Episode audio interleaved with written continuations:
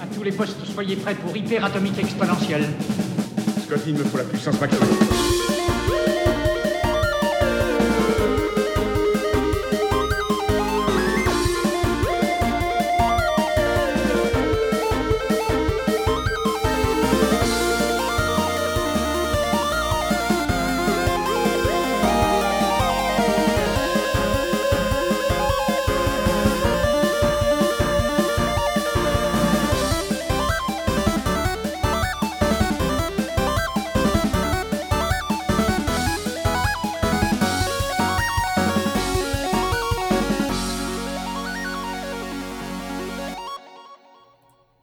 Oui, bienvenue à cet nouvel épisode de Puissance Nano, le Puissance Nano du 22 janvier.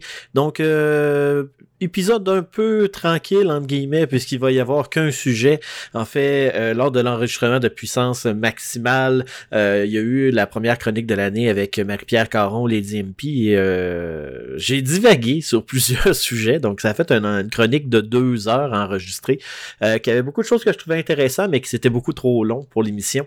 Donc, j'ai décidé pour le Puissance Nano de cette semaine de vous mettre l'entrevue dans son intégralité, donc vous allez l'avoir complète sans les qui ont été faits pour le montage du puissance maximale.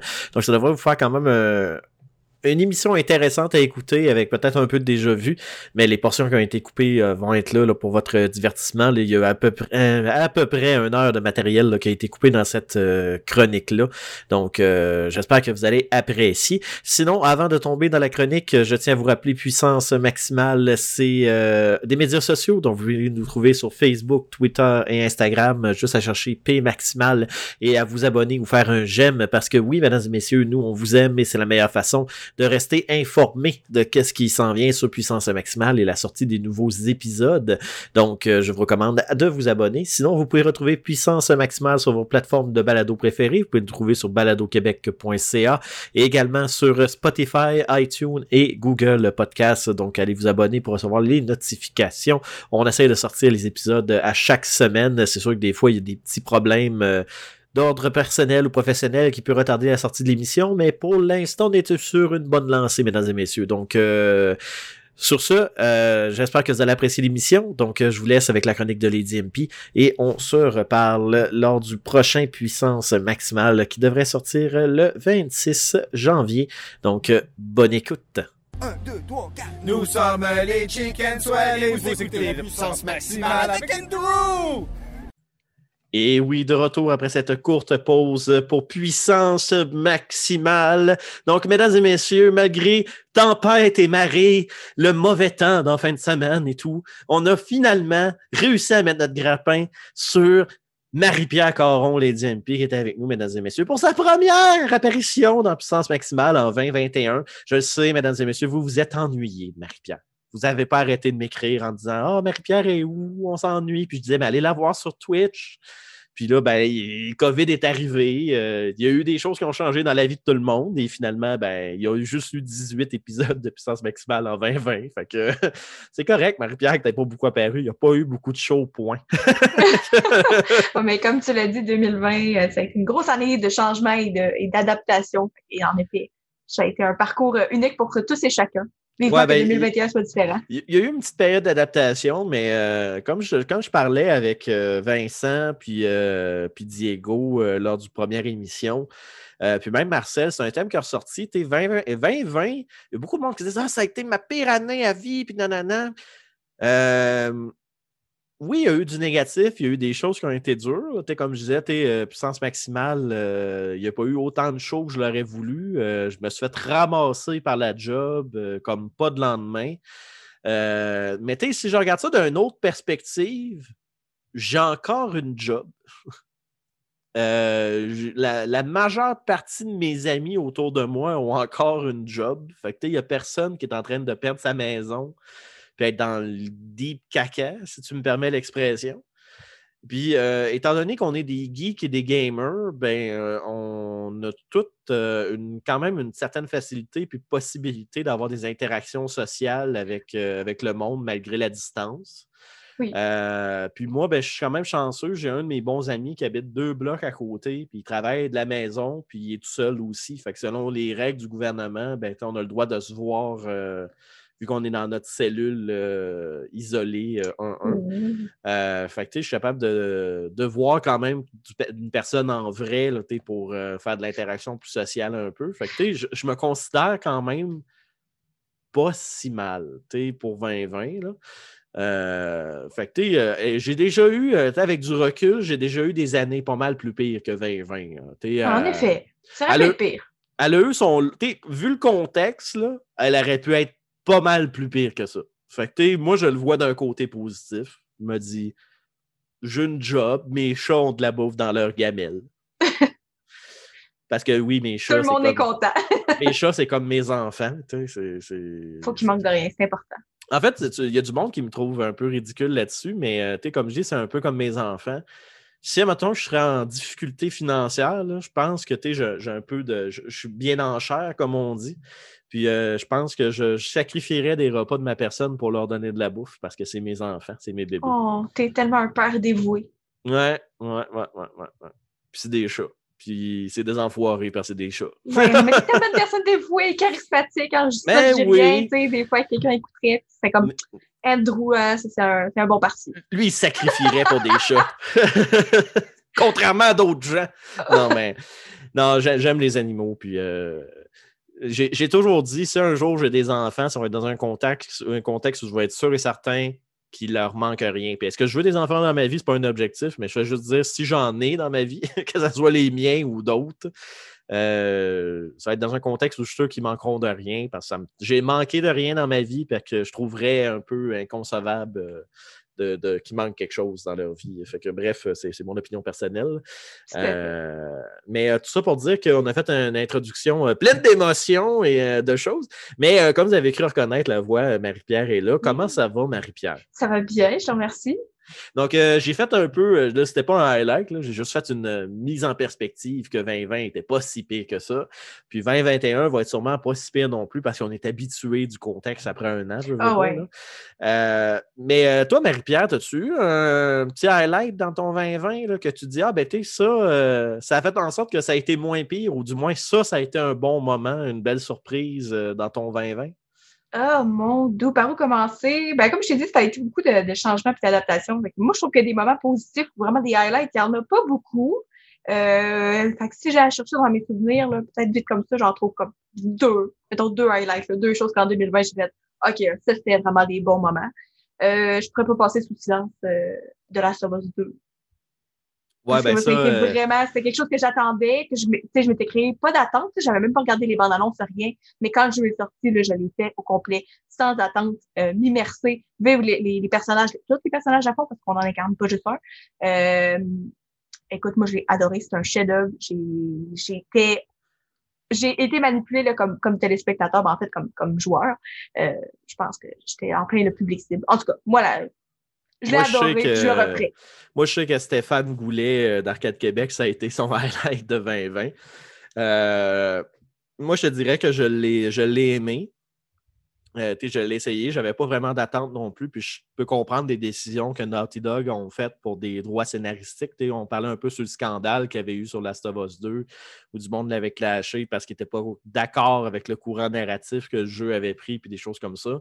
Euh, moi, j'ai pas. Oui, j'ai de l'attachement avec Joel puis Ellie, euh, ça, ça, mm-hmm. ça, fâche des événements qui se passent dans Last of Us 2. Mais quand tu regarde le big picture puis la narration qui est faite dans ce jeu-là, c'est une, décision euh, scénaristique qui a été prise pour faire choquer et réfléchir, justement. Euh, je ne rentrerai pas dans le détail parce que je sais qu'il y a des gens qui n'ont toujours pas joué à Last of Us 2 parce qu'ils attendent les baisses de prix puis tout. je ne spoilerai pas. Euh, un jeu après trois ans, j'ai moins de remords de spoiler, mais là, ça fait, ça fait un an, même moins qu'un an. Fait que je vais, m'abstenir. Moi, il est super passionné, puis il a envie de parler de tout, puis tous les détails, puis toutes les petites affaires que j'ai trouvées impressionnantes, mais je vais m'abstenir aussi. Mais là, je veux pas trop hyper les gens, parce que j'aime pas ça créer des attentes, parce que des fois, non, ben, des attentes, c'est la meilleure façon d'être déçu. C'est la meilleure façon d'être déçu. C'est un, des jeux qui a une des meilleures scénarisations mm. euh, au niveau des séries. Euh, mais t'es un peu comme une télésérie. Là. Des fois, tu as une série télé que tu suis, tu t'attaches à des personnages, puis à un moment donné, prendre une décision, puis arrive quelque chose de grave à un des personnages que mm-hmm. tu aimes. Ça va te fâcher, ça va te susciter une émotion. puis généralement, c'est pour faire avancer la série, puis faire avancer un thème qui est abordé. Puis Last of Us Part 2, c'est exactement ça qu'ils ont fait. Sauf que la différence, c'est que moi, étant un fan de séries télé et de cinéma aussi, non pas juste de jeux, euh, autant je peux clasher, es comme exemple, les films live action que Michael Bay a été euh, directeur euh, de Tortue Ninja, ben moi personnellement, je trouve que c'est les pires calamités ever, puis je vais cracher sur toutes les décisions scénaristiques qu'ils ont faites parce que je suis un fanboy de Tortue Ninja, puis je trouve ça inconcevable qu'ils ont fait ça de même. Mais ça, ça rentre dans l'interprétation. Je ne suis pas d'accord avec l'interprétation de la série compris, mais les choix scénaristiques qu'ils ont fait, ben, je n'ai pas écouté le film parce que je n'ai pas été capable de le faire. Mais, euh, mais dans Last of Us, ce n'est pas, pas des décisions d'interprétation, c'est pur et dur des décisions scénaristiques. Fait que sur le moment, oui, ça, ça choque, mais le problème qui arrive, c'est que tout le scandale qu'il y a eu avec Last of Us Part 2, ça s'est passé avant même que le jeu y sorte. à cause d'un leak. Mais tout le monde que je connais qui ont fait le jeu au complet, puis qui ont regardé le big picture, puis qui ont mis de côté leur fanboyisme de Ah, Joel et Ellie, c'est les deux personnages les plus hauts de l'humanité euh, du jeu vidéo, ben, ont comme compris le thème abordé, puis vers où l'histoire s'en va. Fait que, euh, fait moi, je fais partie de cette catégorie-là, que, que je comme. Je comprends où est-ce que vous êtes allé, puis ça, ça, me va parfaitement euh, qu'est-ce que vous avez fait, puis je n'ai pas clashé. Euh, par contre, moi, euh, je, le ramène parce que tu sais, quand quelqu'un dit Last of Us Part 2, moi je trouve qu'il y a un jeu qui a passé dans l'ombre très très vite qui mérite aussi de l'attention, puis c'est Ghost of Tsushima. Moi, Ghost of Tsushima. Pas joué. Ghost of Tsushima, moi, c'est mon jeu de 2020. C'est lui qui m'a. J'ai. Je suis pas quelqu'un qui pleure dans un jeu vidéo ou dans un film. Oui, ok, j'ai de l'émotion. Sauf s'il y a un chien qui est maltraité. ça, c'est écoute, un des seuls films où j'ai pleuré dans ma vie, il y avait un chien qui mourait. Puis j'étais comme, non! Pas le chien! en plus, il était en train de, se noyer, le chien. Genre, comme quelque chose de vraiment horrible. J'étais comme, non! je ris, mais je suis comme mal à l'aise parce que je suis comme, je suis pareil, moi aussi, que les animaux. Mais tu qu'un euh, humain, qu'un humain, genre, souffre, ça, c'est le bord de mourir. Comme, ah, fuck you, t'avais juste pas besoin d'être là. c'est ça pour dire que, bref, euh, je, suis pas quelqu'un qui a tendance à avoir euh, une larme à l'œil pour quelque chose qui touche l'humain mais euh, le choix sonore et euh, la scénarisation de ce jeu-là. Moi, je suis un gros, gros fan de l'époque féodale du Japon. Mm-hmm. Euh, les mangas que je lisais quand j'étais jeune, c'était l'époque des samouraïs. J'aime les films de samouraïs. comme exemple, mon Total War favori, c'est Shogun, parce que ça se passe au samouraï. Bref, c'est. Je suis un grand, grand fan de cette ère-là. Puis ce jeu-là, il y a des moments où tu rencontres des NPC, des, euh, des personnages secondaires que tu te dis Ah, ils sont là pour un moment, puis d'attitude, puis ils trouvent une façon que tu t'attaches après ce personnage-là. Puis il arrive quelque chose à un moment donné où tu as des décisions à prendre, puis là, tu es là, puis tu fais comme. Moi, j'ai joué en me disant ils mettent beaucoup de l'avant le code du samouraï, genre l'honneur, puis toute l'équipe. Puis là, tu arrives à une étape où là, tu fais comme OK, là, il faut que je fasse une décision. Soit que je fais ça, puis là, je vais trahir, genre, l'ordre des samouraïs, puis là, tu as ton nom, puis tu vas être renié par ton clan, puis tu plein d'affaires de même, genre, puis là, peu importe le choix A ou B que tu vas faire, il y a quelque chose de merde qui va se passer. Puis là, tu es comme Ah, fuck. Puis là, tu moi, j'ai. Il y a des bouts, tu sais, je rentrerai pas dans les spoilers, là, mais il y a des bouts où je suis resté figé devant mon écran où j'avais le choix A ou B puis je n'étais pas capable de choisir un ou l'autre, parce que un ou l'autre, soit ça me faisait chier, ou soit que, ça me, que je faisais comme je peux pas faire ça, tu sais, je veux pas faire ça. Puis là, t'es comme. Puis là, t'essaies de te dire, les développeurs, ils m'ont-tu vraiment mis là? Je suis vraiment dans une situation où j'ai juste A ou B ou il y a un C à quelque part. Mm. Puis même si tu n'aurais pas un choix A ou B, là, que tu serais vraiment libre de, de, faire ce que tu veux dans ce scénario-là, tu te rends compte que crème, c'est vraiment juste ces deux issues-là qui vont arriver. Peu importe ce qui va arriver. Là. Là, t'es comme fuck. mais euh, tu parles beaucoup de, l'histoire, en fait, mais est-ce que, est que le côté combat, exploration, c'est un peu plus poussé dans Ghost que, que de la Us? Parce que ça a été quelque chose qui a été critiqué. Il est open world. Ça n'avait pas été réinventé, l'exploration puis le crafting et tout dans la Boss. Puis en fait, c'était juste une suite. Pourquoi réinventer quelque chose qui fonctionnait déjà? Moi, c'était un jeu que je jouais juste pour l'histoire à la base. Je m'en foutais des ben, combats, je m'en foutais L'histoire est vraiment cool. Euh, la map, euh, tu as une map que tu peux explorer où il y a des, euh, des collectibles ou des éléments que tu peux ramasser. Tu peux crafter du stock. Tu comme des flèches, tu peux en crafter, malgré que je ne l'ai pas vraiment fait. J'ai juste ramassé des flèches d'un camp mongol. le combat est extrêmement satisfaisant. Euh, j'ai vraiment, vraiment, vraiment, vraiment aimé le combat dans Ghost of Tsushima. Le la seule point faible, c'est que dans Ghost of Tsushima, euh, tu as une partie où tu peux être un peu plus ninja, un peu où tu te caches et tu fais de l'assassination. Euh, l'intelligence artificielle est un peu comme irrégulière dans ce mode-là, autant que des fois, tu es comme dude, je suis très clairement visible. Tu aurais dû me voir, puis tu m'as pas vu. Comme d'autres fois, tu es super bien caché.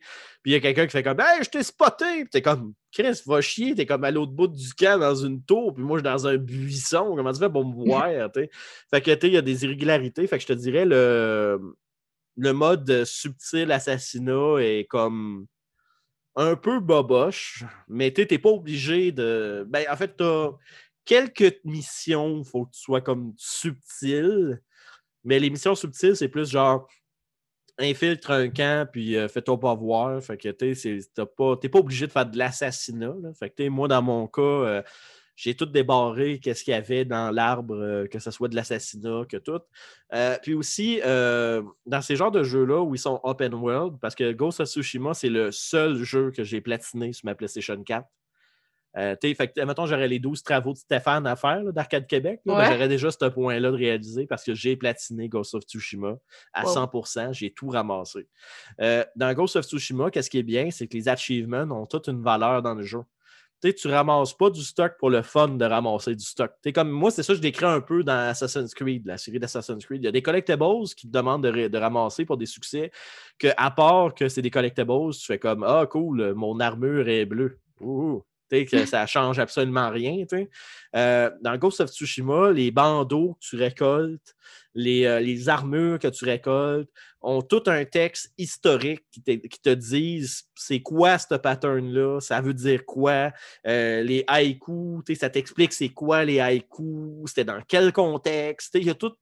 Tu apprends sur l'époque féodale. Il n'y a rien dans les collectibles qui est, qui est acheté tout, tout a une signification. Puis même si au final, c'est. comme les armures changent tes facultés, mais les bandeaux ou des affaires de même, ou le, le, fourreau de ton sabre, c'est uniquement de l'esthétique, mais toutes les couleurs qu'ils ont mis ont une signification. Fait quand tu le ramasses, tu peux lire qu'est-ce que ça veut dire, pourquoi, dans quel contexte. Puis ça, j'ai fait comme. J'ai fait, c'est malade. Puis tu considérant que c'est pas un studio japonais qui a fait Ghost of Tsushima. Et que les studios japonais, quand ils ont fait les critiques de ce jeu-là, en fait, ça, c'est un jeu que même nous autres au Japon, on n'est pas capable d'atteindre ce niveau de qualité-là au niveau historique. Je pense à eux tout dire. Imagine le travail de recherche qu'il y avait à faire là-dedans. Puis, euh, sérieusement, si vous pognez le jeu, jouez-le en japonais. OK. Ben, c'est cause qu'ils ont fait un doublage japonais. Non, mais le, doublage japonais, mais c'est à cause que les Japonais ont une façon euh, de transmettre les émotions à cause de la phonétique de leur langage. Puis euh, il y a des scènes dans ce jeu-là que le doublage en anglais est quand même excellent, ça coche. Mais le, doublage japonais rajoute une crédibilité de plus à cette scène-là, du principe que des fucking japonais sur une île au Japon. fait que, puis le doublage japonais est, écœurant. les intonations, puis tout euh, sont on point. Euh, la seule chose, c'est qu'il y a un petit peu un petit problème de synchronisme des fois des lèvres euh, quand ils parlent, parce que le jeu a été fait à la base en anglais. Mm-hmm. mais je te dirais que ça m'a gossé peut-être cinq minutes dans le jeu, puis après ça, je ne le remarquais plus, puis ça allait. Là. Euh, mais euh, sérieusement, ce jeu-là, c'est un must.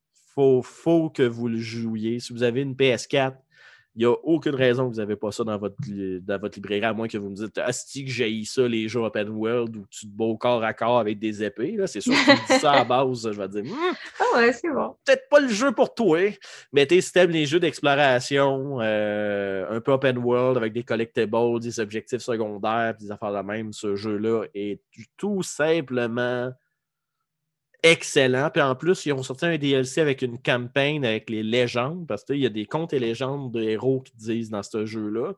Puis ils ont sorti un DLC euh, gratuit où tu joues euh, en coop l'émission historique de ces légendes-là. Que j'ai pas faite. Puis ils ont été assez intelligents. Ben parce que j'ai personne avec qui jouer. Ah, c'est pas coop, tu dire. Puis euh, puis aussi, en même temps, mais qu'est-ce qui, est, qu'est-ce qui est cool, c'est qu'eux, ils ont exclu le multijoueur des achievements. Fait que tu n'es pas obligé d'être bon en ligne pour avoir le trophée platine euh, de, ce jeu-là. Fait que ça, j'étais très content de ça parce que Last of Us 1, ça, c'est quelque chose qui m'a fait chier.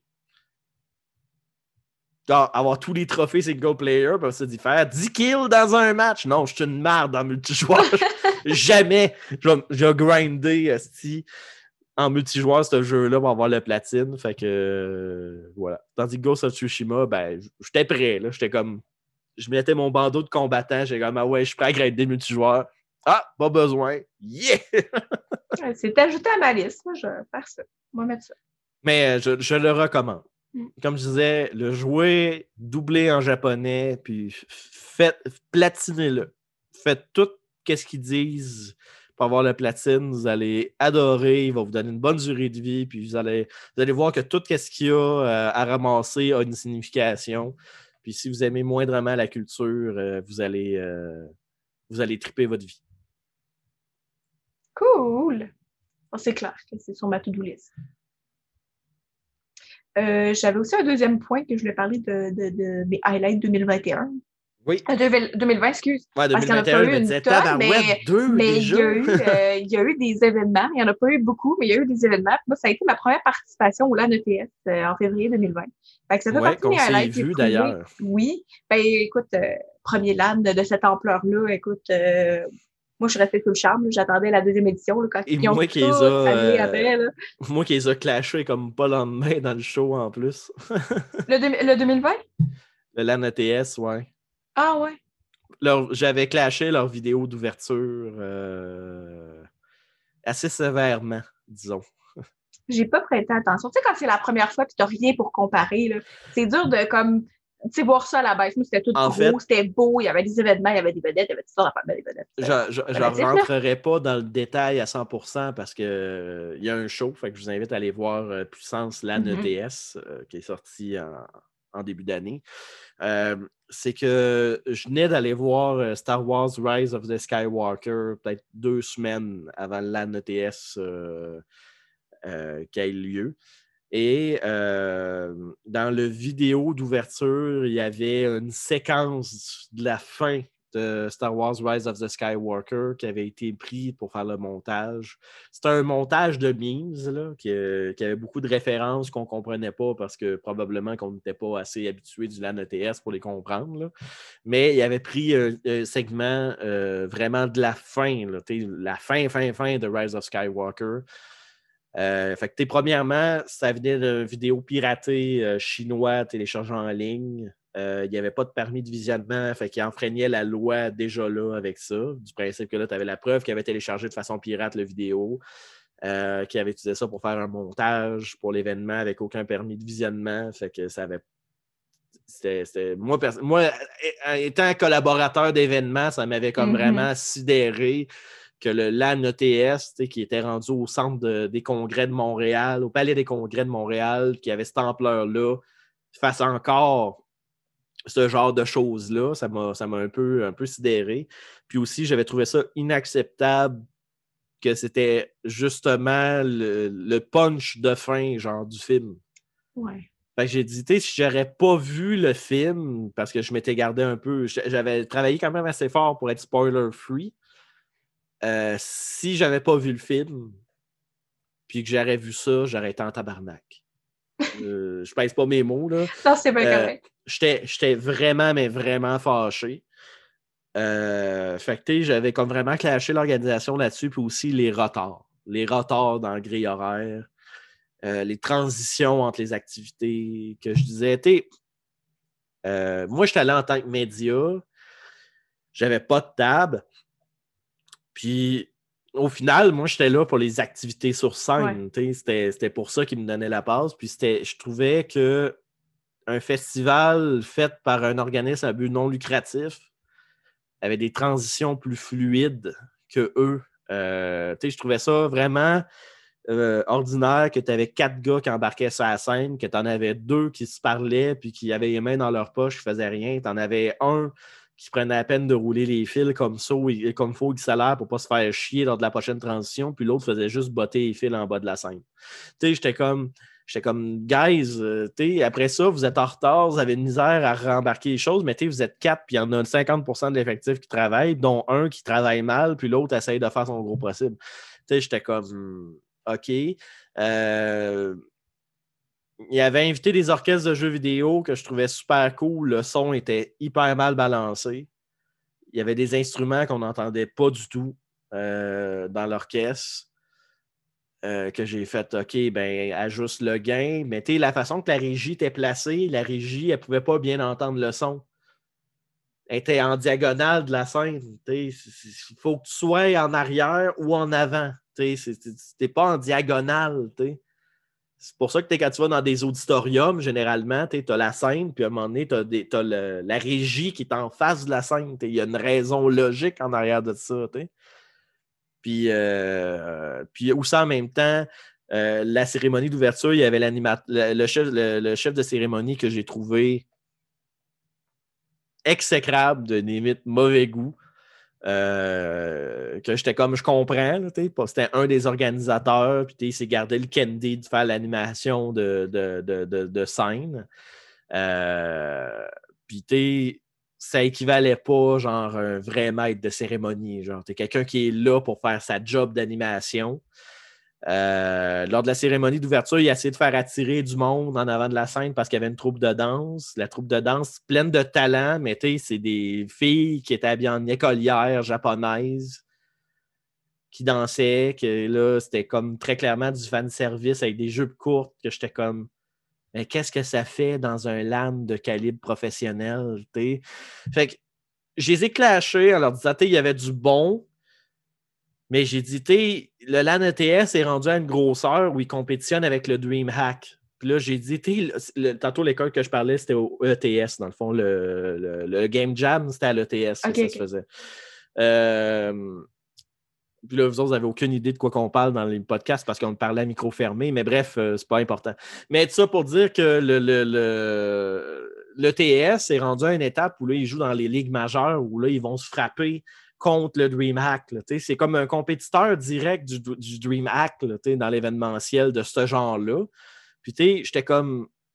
Je regarde la console qui console, qui est caritatif, non pas juste on organise ça pour le fun de l'organiser ben, la console qui console, qui se passe dans un centre de froid, qui est crissement pas le même calibre que le Palais des, Palais des Congrès de Montréal, est plus professionnel que le LAN ETS. J'ai fait. Il y a quelque chose qui. Puis la console qui console n'a pas toujours été de même. C'est qu'à un moment donné, ils ont parti d'un petit événement qui se passait dans un cégep. Puis à un moment donné, on fait comme ouais, là, on est rendu dans une autre ligue. Fait que faut qu'on prenne un look plus professionnel, puis qu'on s'assure qu'on look pro pour aller chercher des sponsors, puis des affaires de même. Mais j'ai pas l'impression que le LAN ETS a fait ce switch-là encore. C'est comme entre les deux. Tu as comme encore le trip de l'ETS, qu'on est des étudiants, puis euh, tout le kit. Mais en même temps, tu te loues le fucking palais des congrès. Il Faut que tu aies, un look. Euh, un look pro, là, à un moment donné. Mais puis c'est là que je suis arrivé à la conclusion que le LAN ETS, ben, si à un moment donné, je veux le revisiter, puis euh, peut-être faire une critique de l'envers du médaille, de la médaille, ben, ça va être de payer euh, une table, dans le fond, puis de, de, mm-hmm. vivre l'aspect LAN de, du, du LAN ETS. en effet, ton point de vue n'était pas forcément le même là, en étant le média. Ben, moi, j'ai dit, tu quelqu'un qui paye un billet pour aller au LAN ETS, t'es mieux d'avoir des amis qui est là pour le LAN. Parce que si tu y vas juste pour, les, juste pour les, la scène ou tout, ben, c'est tellement mal organisé puis tout que, ben, en tout cas, du moins en 2020, c'était tellement mal organisé, puis tout, que moi, personnellement, j'aurais été déçu de payer ce prix-là pour, euh, pour aller à cet événement-là. c'est vraiment.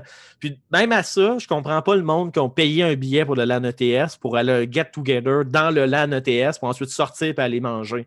tu veux voir le monde du LAN ETS, ben va juste au resto, tu paye pas, genre, pour juste rentrer et faire Hey, salut, Chris, t'as une belle machine. Ben, euh, voyons donc. En tout cas, bref, euh, ça, m'avait clashé un peu. Euh, j'avais fait des critiques constructives. Dans le principe que, oui, tout ce que je vous ai parlé là, euh, je suis rentré plus en détail dans le, dans le show du LAN ETS. J'ai dit, au lieu de faire ça, faites ça, puis j'ai donné des recommandations. Je n'ai pas juste clashé pour le plaisir de clasher. Puis en 2020, ben, j'étais supposé d'aller au DreamHack. J'avais rempli des formulaires pour euh, essayer d'y aller en tant que média, puis tout pour justement euh, jauger, en fait, l'opinion, parce que le DreamHack, je me fiais uniquement à ce que j'en avais entendu parler, parce que je n'étais pas encore allé. Euh, mais c'est ça, mais juste pour donner une idée, le week-end du LAN ETS, ben, au lieu d'aller au LAN ETS, j'aurais fait mes passes médias pour aller à la compétition de Rainbow Six au final. Ah, euh, c'était encore mieux. Mais moi, j'ai pas pu y aller. J'y étais dans le fond au Six Invitational, c'est la même fin de semaine. Euh, mais étant donné que je, travaillais beaucoup là, au LAN ETS, j'ai été une seule journée, en fait, été en voir la finale le dimanche soir. Puis, oh my God, j'avais jamais vu une compétition de cette ampleur-là. Puis, tu sais, l'ambiance dans l'arène, puis comme, oh my God, j'aurais dû passer la fin de semaine euh, au Six Invitational. Ça aurait été encore mieux, mais là, bon, je fais pas comparer une soirée versus une fin de semaine. Ben, c'est ça. Fait que, au final, d'un point de vue médiatique, j'en mm. aurais eu plus pour mon change euh, au Rainbow Six Invitational. Invitational. Bref. Euh, mais c'est ça, j'avais clashé euh, le, le, LAN ETS, mais en même temps, il y, a du monde qui avait trouvé qu'on avait été un peu rough avec eux autres, mais j'ai dit, ça va faire. Ça fait depuis 2007 qu'on couvre des événements. Euh, j'en ai vu de l'événement. Et puis, quand j'ai été critique envers le LAN ETS, ça reste notre opinion. Là. Mais euh, avoir vu du mieux ailleurs, je crois que le LAN ETS aurait pu être mieux, surtout avec les infrastructures qu'il y avait en arrière. Euh, je trouve qu'ils ont eu une opportunité manquée à quelque part. Mais comme je dis, c'est ça que j'ai euh, critiqué. Et comme diraient les appendices, c'est ma opinion. On a tout à fait le droit d'avoir ça, sa opinion. Ouais, donc, euh, donc ça, c'était tes deux highlights euh, de 2020? Ouais, grosso modo, oui. Ça a été tranquille.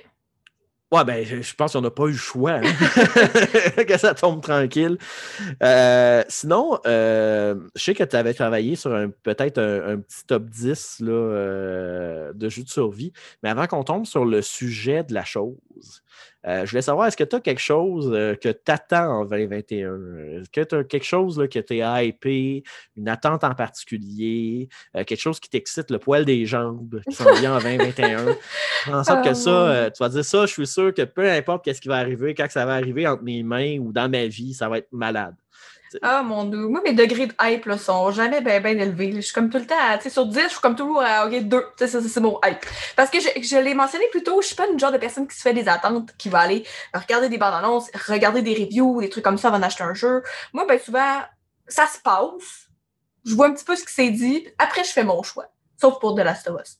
Fait qu'en 2021, j'ai pas grand chose dans la mire. Tu sais, tantôt, on a parlé un peu d'un jeu. Euh, j'ai dit euh, It Takes Two, quelque chose comme ça. Ouais sais, puis j'étais comme, ah, je n'avais jamais entendu parler. La bande-annonce a fait, ah, ça a l'air intéressant, on va voir, mais que ça sorte. Mais la seule chose que j'ai euh, dans la mire pour 2021, c'est euh, Battlefield 6. Moi, j'ai commencé à gamer vraiment intensément, là, comme assumer que j'étais une gameuse quand j'ai joué à Battlefield 4. C'est aussi là-dessus que j'ai commencé à streamer. Puis il est sorti par après euh, Battlefield 5 et Battlefield 1 qui se déroulent dans des époques, euh, tu sais, les premières et la deuxième guerre mondiale. Donc on, on, laisse tomber le moderne pour se diriger vers des choses un peu plus anciennes. Vieille guerre, vieille arme, vieille, euh, vieux tank un peu ben, C'est un retour aux sources parce que Battlefield avait commencé à 1942. Là, C'est la numérologie la plus bizarre derrière ce jeu-là. Battlefield 1942, après ça Battlefield Vietnam, après ça Battlefield 2, après ça Battlefield 3, après ça il y avait eu Battlefield 4, après ça il y a eu Battlefield 1, après ça il y a eu Battlefield 5. Mais ça vient le 6, ça a l'air, il paraîtrait que ça vient le 6. Mais moi je suis une amatrice de guerre moderne. Moi j'aime ça. Ah, il y a 2142 aussi que j'ai oublié. Oui, c'est vrai, 142. Mais on ne sait pas trop ce qui s'en vient pour la suite. C'est apparemment que dans les, rumeurs, que ça serait une troisième guerre mondiale, que ça serait moderne. On devrait en savoir plus entre euh, la ben, mi-2020 et la euh, mi-2021, fin 2021.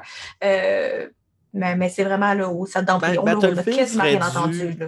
Battlefield serait dû pour retomber dans un setup moderne. Euh, moi, personnellement, j'aime bien le setting de Deuxième Guerre mondiale parce que moi, j'aime bien les carabines de la Deuxième Guerre mondiale. Là, je vais paraître comme un adepte d'armes, puis là, tout le monde dit ah, c'est un fou, il, est malade, il aime les carabines. non, non, c'est juste parce que je suis pas super bon dans les jeux de tir à la première personne. C'est pas le genre de jeu où je suis le meilleur, mais quand j'ai joué à Battlefield 1942, je jouais tout le temps l'engineer. Puis la carabine de l'engineer, j'étais aussi efficace qu'un sniper.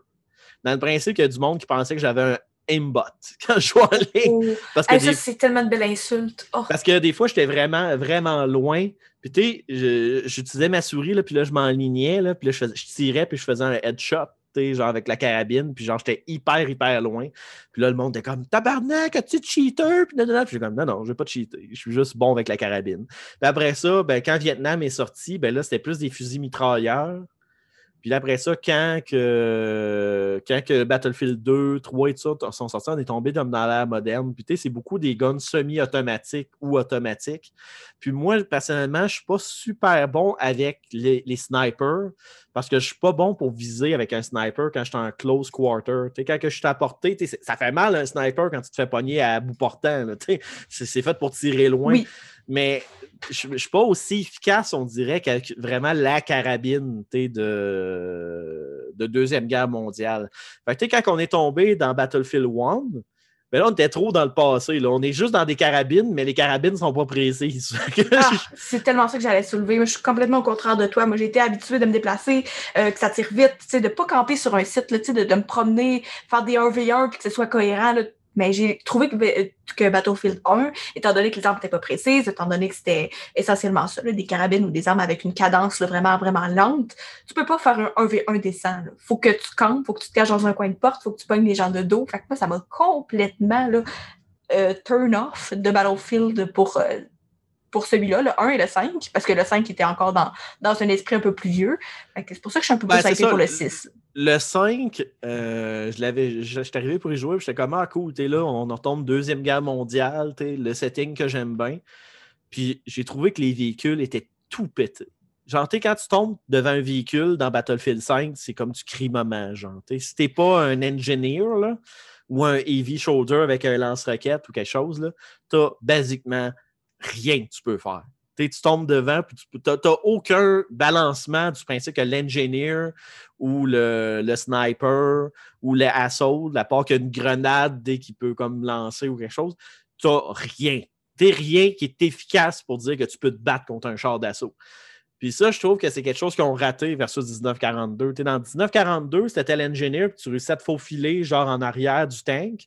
Tu avais un chalumeau que si tu arrivais pour réparer le tank allié, ça le réparait, mais si tu l'utilisais sur le tank ennemi, ben, ça, ça, ça, le blessait, Fait que puis tout le monde le sait. Puis dans le 5, il avait mis un peu les points faibles dans le véhicule. Les, points faibles des chars d'assaut, c'était le derrière, les tanks à, essence. Moi, j'aurais trouvé ça cool qu'ils remettent la mécanique du, du chalumeau, mais tu fais juste le placer là, puis tu vois que la tank a fini par devenir plus rouge, à un moment donné, le feu pogne.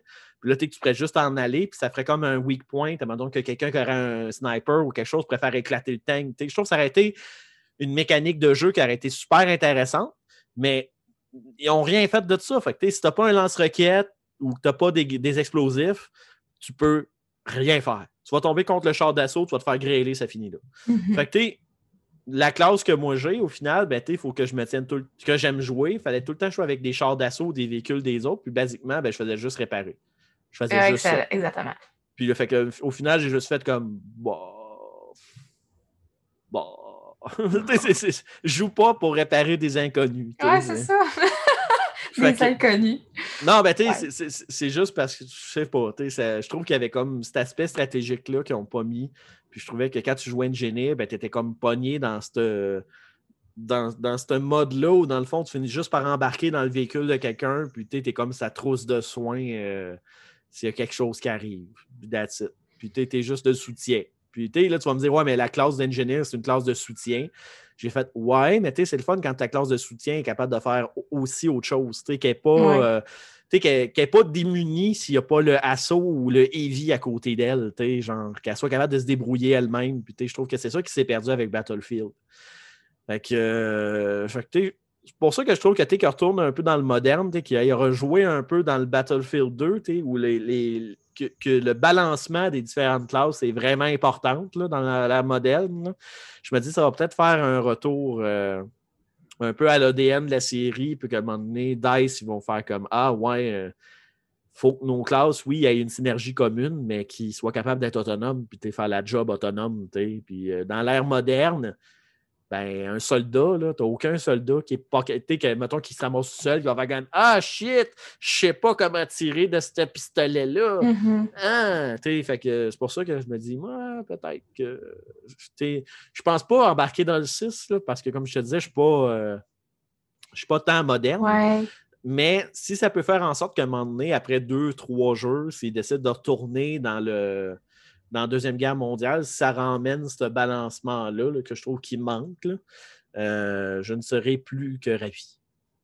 Ben, moi aussi. Pour ça que j'attends de savoir s'ils prennent vraiment la direction. Là, il va vers une Troisième Guerre mondiale, quelque chose de moderne, versus quelque chose de plus ancien. J'ai hâte. Je serais curieuse de savoir à quel point les serveurs, de façon générale, est-ce que les Battlefield 3, Battlefield 4, il y a encore des serveurs actifs plus que des serveurs, mettons, du 1 puis du 5 qui ont été faits après. Parce que j'ai rejoué au 3 il n'y a pas longtemps, il était gratuit sur, euh, je pense que c'était Uplay, euh, pas Uplay Origin, il était gratuit, j'ai téléchargé, puis j'ai joué, il y avait des serveurs actifs. Puis j'ai joué euh, pendant les fêtes au 4 sur ma PlayStation, puis encore plein de serveurs actifs aussi.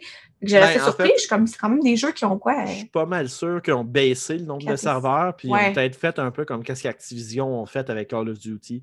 Dans le fond, c'est que tu réduis le nombre de machines, mais tu mets du multisession. Fait que dans le fond, les, tu roules sur les mêmes infras, mais tu as les instances des jeux qui roulent en parallèle dessus. Euh, fait que c'est du management de ressources, en fait, pour baisser mm-hmm. les coûts. Puis quand tu libères des machines pour une franchise, ben, ça t'est rend disponible pour l'autre franchise plus récente. La seule différence qu'Activision ont faite, c'est que pour Call of Duty, à cette heure, tout le monde roule sur les mêmes instances. Fait que le monde qui joue à Warzone joue sur les mêmes instances que le monde qui joue à Cold War et compagnie. Qu'est-ce qui, personnellement, je trouve que c'est un peu stupide parce que si Activision sort un nouveau jeu puis il pogne plus que qu'est-ce qu'il pense puis que le multijoueur écrase, ben là, c'est pas le multijoueur de ce jeu-là qui va écraser, mais le multijoueur de tout. fait que je comme. J'avais comme dit, ouais, ben Activision, là, vous avez fait ce move-là pour sauver de l'argent, fine for you, mais j'ai dit, euh, vous êtes mieux d'opérer en maudit pour que vos serveurs n'écrasent pas puis ça ne fasse pas un Diablo 3 de vous-même. Il ne faut pas sauver en performance. Parce que Blizzard, on va se rappeler qu'ils sont avec Activision aussi. Puis euh, Blizzard, ben, ils n'ont pas la meilleure scorecard des nouveaux jeux que le multijoueur reste stable. On va se rappeler de Diablo 3, de StarCraft et de. Il y a juste WoW qui est stable. Je ne sais pas pourquoi. Peut-être parce que ça fait plus de 10 ans que le jeu y roule, mais bon. Ouais, puis qu'il faut payer 12 pièces par mois pour jouer. Ben, c'est ça. Euh, non, c'est rendu 20. C'est rendu pas loin de 20. J'ai essayé ça pendant les fêtes, ça aussi. Pas, c'est rendu pas loin de 20. Bref, moi, je trouve que c'est beaucoup trop cher. ça, c'est un autre débat. Je garde ça pour un autre chronique. Euh, personnellement, là. moi, je veux avoir un RTS de Warcraft. Et non, je veux pas Warcraft 3 Reforge qui est de la poubelle. Moi, je veux un vrai Warcraft. Bon. Va flipper mon clavier. Mais bref, OK, Battlefield 6, ouais, oui, oui, euh, je, peux, euh, je, peux bien, euh, je peux bien me voir ça. moi, je te dirais de mon côté beaucoup trop de choses pour que je puisse énumérer. Dans le principe que j'ai plein de choses, puis je suis comme plus sûr de qu'est-ce qui est en 2021 puis 2022. je suis comme. mais bref, moi, je te dirais, moi, c'est pas mal les projets de PM. C'est pas mal ça le, le highlight pour 2021. Euh, comment partir le stock, offrir plus de stock, mais que ça me prenne moins de travail. Euh, comme. Un exemple, on parlait avant l'enregistrement des critiques vidéo euh, des jeux. Ben, comment arrimer ma critique du jeu, mais enregistrer le vidéo, puis faire un montage simple et efficace qui fait en sorte que rapidement je peux sortir de l'extra sans me rajouter un lot de travail de plus. Euh, fait que c'est un peu ça qu'on est en train de travailler dessus, euh, changer l'esthétique visuelle de tout. J'aime bien le nouveau logo, personnellement. Fait que toutes ces affaires-là. Puis sinon, ben, euh, je, je, redeviens étudiant universitaire cet été. Un certificat en analyse d'affaires TI. Euh, donc, euh, une année 2021 qui risque d'être fort bien occupée.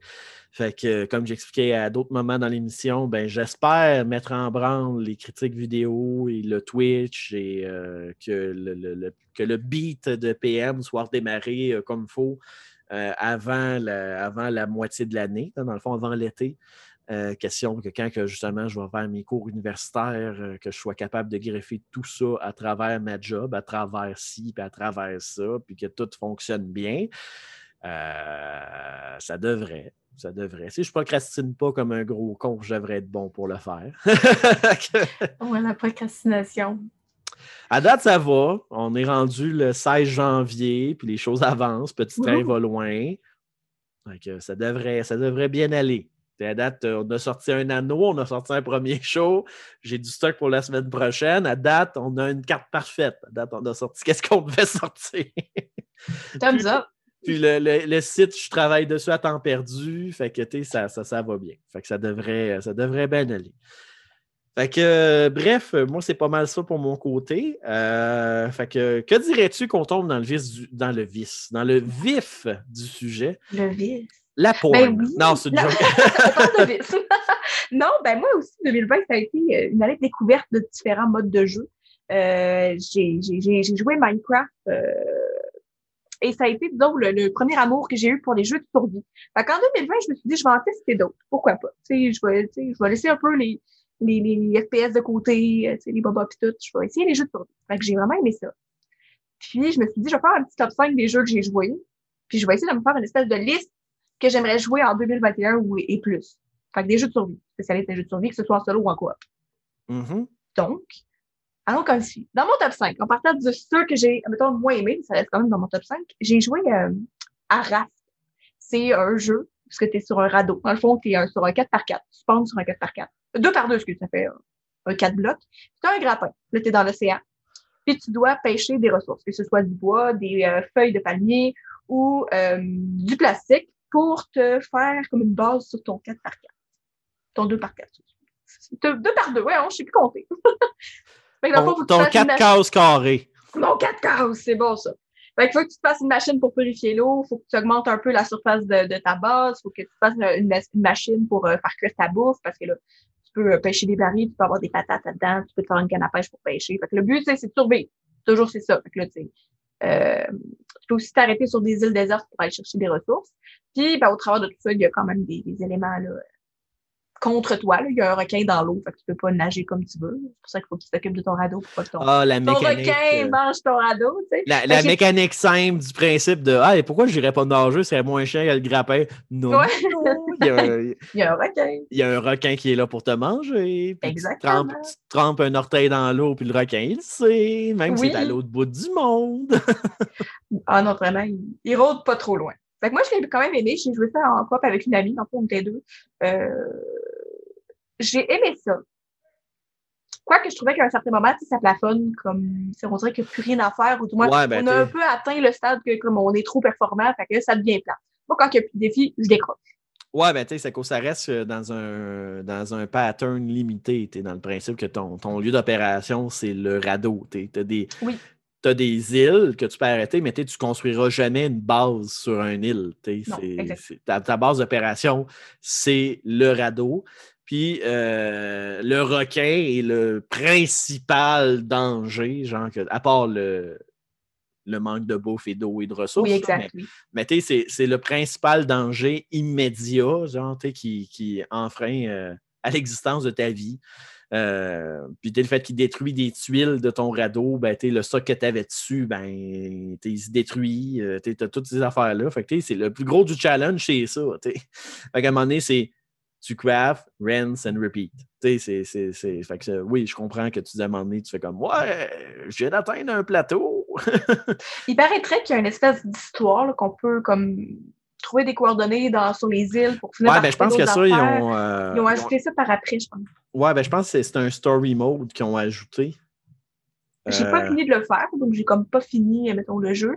Euh, mais essentiellement, j'en ai eu pour quelques heures de plaisir. Ouais, c'est ça. C'est un story mode qu'ils ont rajouté. Puis là, T'as des genres de. T'as des bâtiments sur les îles désertes à cette heure, euh, puis des affaires de même. des bateaux de croisière. Des villes contre des robots. Euh. Ah, je, peux, je me suis pas rendu là. Ouais, ben il y a comme des genres d'îles avec des dômes que tu peux aller visiter. Puis là, c'est comme une ville robotique à l'intérieur. bref. Euh, probablement que maintenant que le jeu commence à s'enligner, parce que Raph, ça fait quand même un bout là, qui, est sur le, qui est sur Steam, mais il est encore en early access. Là, il est sorti le 23 mai 2018. Euh, puis, là, il est toujours en, early access. Là. Fait que là, ils sont en train de sortir les chapters euh, du story mode qui, selon leur roadmap, euh, est une des, étapes qui restaient avant de justement dire bon, ben là, on est sorti en, full release, la version 1.0. Fait que là, tu peut-être que là, justement, le story, les mécaniques qu'il va rajouter, il va rajouter justement peut-être une, diversité de plus dans le mode survie qu'il n'y a pas actuellement. Fait que fait voir. À voir. Sur mon top 4, je continue vers Rust. Euh, Rust qui est un beau mélange entre le, la survie, mais aussi le PVP pour les gens qui aiment qui, un petit peu plus d'action. Euh, il y a un gros hype aussi présentement dans le monde, au Québec, un peu partout, beaucoup sur les réseaux, ben, sociaux, je parle de YouTube et de Twitch, où euh, il y a beaucoup de streamers qui ont commencé à streamer Rust. Je ne sais pas d'où l'engouement a commencé, mais on en voit partout. Il y a des gens qui font du semi-RP sur, euh, sur Rust, qui font du, du PVP aussi. Euh, fait grosso modo, Rust, t'es tout nu, tu te sur une plage avec une roche puis une torche, c'est à peu près tout. Puis, euh, faut que tu, survives, même chose. Euh, donc, faut que tu ailles chercher du bois, de la roche pour te faire des meilleures armes. Faut que tu trouves du tissu pour faire des, des vêtements, puis il y a de la radiation sur l'île, il y a des scientifiques. C'est encore, j'ai pas encore tout. Je sais même pas s'il y a un mode d'histoire sur Ross, mais le jeu est sorti en 2013. Non, il n'y a, euh, a, pas d'histoire encore. Euh.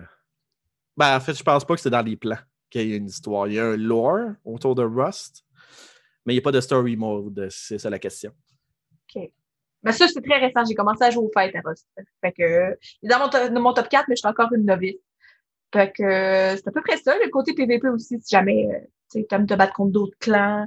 Euh, là, généralement, les serveurs, peut-être que c'est quelque chose qui peut déranger les gens, mais les serveurs, généralement, il y a des wipes. Dans le fond, la map change et tu perds tout ton stock, toutes tes constructions une fois par mois. Ouais, ben moi, moi ça, c'est un des points qui m'avait turn down un peu de, de Rust. c'est que euh, le jeu est intéressant dans le principe que les mécaniques, je trouve ça cool que tu n'as pas tous les blueprints de stock. Il faut que tu ramasses les items, puis tu es, déconstruit pour comprendre le blueprint, puis toutes ces affaires-là. Il y, a tout un, y a tout un aspect découverte euh, dans Rust que j'ai trouvé intéressant. Euh, par contre, je me suis rendu compte que ça prend beaucoup de temps. Euh, si tu veux vraiment te rendre loin avant le reset, du, le wipe euh, du, serveur, à moins que tu joues sur un serveur qui a 200% d'XP, euh, ça, ça, prend, ça prend du temps, ça prend beaucoup d'investissement pour comme, construire de quoi de bien. Puis moi, personnellement, ça m'a fait un peu suer que, le, que les serveurs wipe aux deux semaines ou au mois, dépendamment où est-ce que dans quel serveur que tu tombes. Euh, je comprends le principe, c'est que c'est un peu un, élément de, de balancement. C'est pour éviter qu'il y ait du monde qui soit genre totalement OP et que ça reste demain sur les serveurs. Euh, mais je trouve aussi en même temps que quand tu joues sur un serveur public, du moins, là, moi j'ai joué sur des serveurs publics. Euh, je trouve que ça, ça, donne beaucoup de, de fuel à ce que les joueurs soient toxiques dans cette communauté-là. Et moi, ça m'est arrivé une couple de fois de tomber sur des joueurs qui trouvaient ta base, ils vandalisaient ta base, ils volaient ton stock, puis ils volaient même pas ton stock parce qu'ils en avaient besoin. Il volait juste pour te troller dans le principe que quand tu te logs dans le jeu, euh, parce que dans Rust, ton, personnage reste tout le temps sur le serveur. Tu peux te faire tuer, tu peux te faire piller pendant que tu n'es pas là. Euh, fait que quand tu arrives, puis tu t'embarques dans le game, puis tu fais comme OK, j'ai plus de stock sur moi parce que quelqu'un est venu me fouiller pendant que je dormais. Puis que là, en plus, les portes sont inversées. Fait que là, tu ne peux plus sortir de ta base à moins que tu, tu te suicides pour spawner à l'extérieur.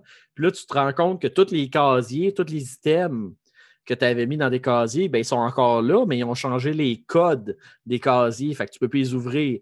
Je comprends le principe, mais moi, ça m'a fait tuer.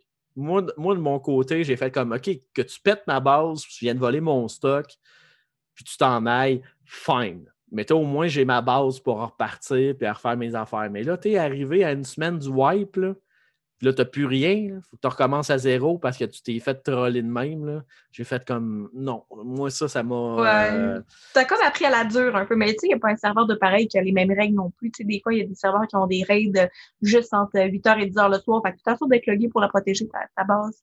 Euh, tu sais, je te dirais qu'il y a des serveurs avec des règles différentes. Il y en a que les règles sont même pas permis. Il n'y a pas de PVP du tout.